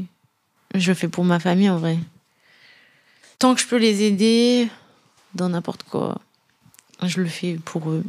Voilà. Tu le fais pour ce match, euh, pour ce premier match ou euh, cette sensation que tu as eue quand tu les as vus sur les gradins Ouais, en vrai, ouais. Pas que, mais ouais. Tout ce que je fais, c'est c'est pour eux, en vrai j'ai absolument aucun rebond à faire sur ça.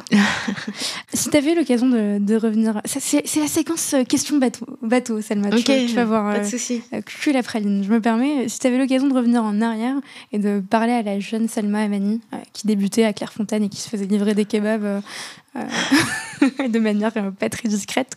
Mhm. c'est clair. ça va être sûr, ça. Quel conseil lui donnerais-tu? Je lui dirais de de rester sérieuse dans ses études parce que je me suis laissée un peu trop rester sérieuse dans ses études et même dans le foot. J'ai eu ma période où je prenais un peu trop les choses à la légère et j'aurais pas dû. C'est pour ça qu'aujourd'hui c'est plus le cas. Ça t'a forgé? Bah ça m'a aidé. C'était des expériences qui m'ont aidé pour après, ouais, ça c'est sûr. Qu'est-ce qu'on peut te souhaiter pour la suite de ta carrière, Selma, comme objectif, comme challenge? Remporter une Coupe du Monde? Franchement, c'est compliqué. J'ai dit que c'était la séquence question euh, que je fais la praline et... Eh, je dirais, non, je dirais continuer à prendre du plaisir et, et vraiment, euh, si je peux vivre euh, les plus belles choses à vivre, ouais, les vivre, quoi. Parce qu'il me reste pas beaucoup d'années. Prendre du plaisir et profiter du, temps qui te, qui, te, mhm. qui te reste et préparer la suite, retourner. Euh, Bien sûr, oui, c'est sûr. Ce serait génial. On passe à la dernière partie du podcast. Moi, je vais te poser six questions pour six réponses brèves du tac au tac. C'est la séquence tir au but et on n'est pas très original euh, en termes de, en termes de, de nom de séquence. Voilà, on reste dans le foot. ouais. Est-ce que tu es prête? Et c'est quoi là Je dois répondre par. Euh, tac au tac. Ah, ok. Je te pose une question, tu me fournis une réponse. Ok. Un, un, peu comme un taureau. Ok, vas-y. Première question ton plus beau souvenir sur le terrain, Selma? Franchement, l'anecdote que je t'ai sortie. Ouais. Ah avec, Avec tes parents qui sont là, mhm. qui sont présents pour ta première sélection. Mhm. Je prends. Ok. Deuxième question, Selma. Si tu avais le pouvoir de changer les choses pour le foot féminin en France, par quoi commencerais-tu? Je dirais que tout le monde soit professionnel en vrai. Que tout le monde soit vraiment, vraiment professionnel. En, ah. faire, en, faire, en faire un métier, un vrai métier, quoi. Pas un semi-métier que tout le monde puisse vivre de, décemment de, de, ce qu'elles font au quotidien. Parce que c'est des sacrifices à mort. Les gens, ils se rendent pas compte, mais quand tu peux pas remplir ton, ton frigo parce que tu veux absolument que ton métier, ce soit ta passion, euh, je trouve pas ça normal. Je suis d'accord avec toi. Troisième question, Selma. Si tu devais citer ton plus grand apprentissage, une leçon de vie apprise euh, grâce au foot? Euh, J'ai plus appris, je pense, de, leçon de vie avec, euh, en étant en gendarmerie, forcément, que, qu'avec le foot, je dirais. J'ai pris des grosses claques en gendarmerie, quand même. Quatrième question, Selma. si tu devais citer une personne qui t'inspire à donner le meilleur de toi-même en tant que joueuse et en tant que personne de manière générale? Mon père. Pourquoi? Je sais pas comment expliquer. J'ai un lien avec lui qui est, qui est particulier. Et il m'a toujours poussé faire du foot, malgré toutes les critiques qui ont pu arriver à ses oreilles. Il y a des gens qui l'ont qui l'ont limite menacé pour que j'arrête, etc. Et non, lui, il était toujours, euh, il m'a toujours soutenu. Il a toujours, c'est quelqu'un de, de, de bien. C'est mon père, quoi. Je l'aime trop, mon père. Merci Abdelkrim. Ouais, merci, ouais. Cinquième question. Selma, le meilleur conseil qu'un coach ou qu'une joueuse t'a donné dans ta carrière? Le meilleur conseil? En vrai, c'est. Ça va être con, hein, ça va être simple, hein, mais genre continuer à bosser, quoi. Continuer à bosser et. Et les- ça viendra tout seul après. Je sais pas comment expliquer, mais. Si, si, parce qu'il y a des moments où on peut se dire que c'est bon, Ouais. est, alors qu'en fait, non, il faut toujours. euh, Ouais. Enfin, pas, pas se reposer sur, euh, sur ce qu'on a et. euh, ouais, en vrai, continuer. Très bon conseil. Dernière question, ma préférée. À ton tour, si tu devais donner un conseil aux nouvelles générations de joueuses qui souhaitent atteindre le niveau professionnel, quel serait-il? Pas se laisser influencer par les autres. C'est se donner un objectif personnel et le suivre jusqu'au bout, genre.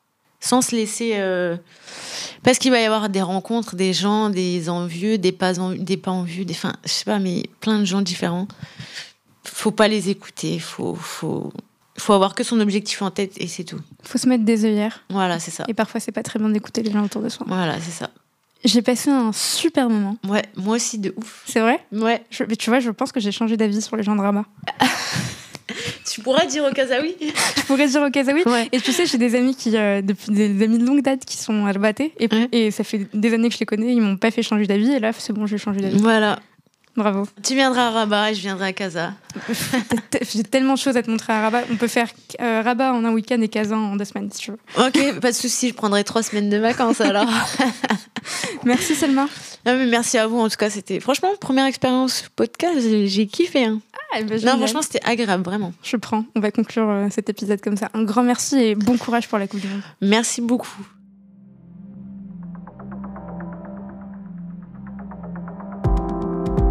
Fin du match. Merci d'avoir écouté cet épisode jusqu'au bout.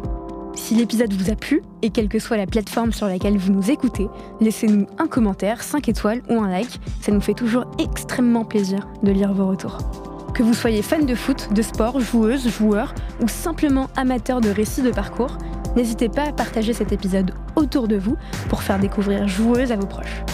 Avec Joueuse, nous voulons contribuer à mettre en lumière ces sportives qui se donnent jour après jour pour nous offrir un merveilleux spectacle sur les terrains. Alors pour finir, si vous voulez soutenir ces joueuses et voir du beau jeu entre amis ou en famille, rendez-vous sur les billetteries des sections féminines de votre club préféré ou du club de votre ville, achetez vos billets et prenez place sur les gradins ou devant votre télé. Vous retrouverez toutes les infos des matchs à venir en description d'épisode. On compte sur vous, nos joueuses ont besoin de vous. Bon match et à très vite pour le prochain épisode.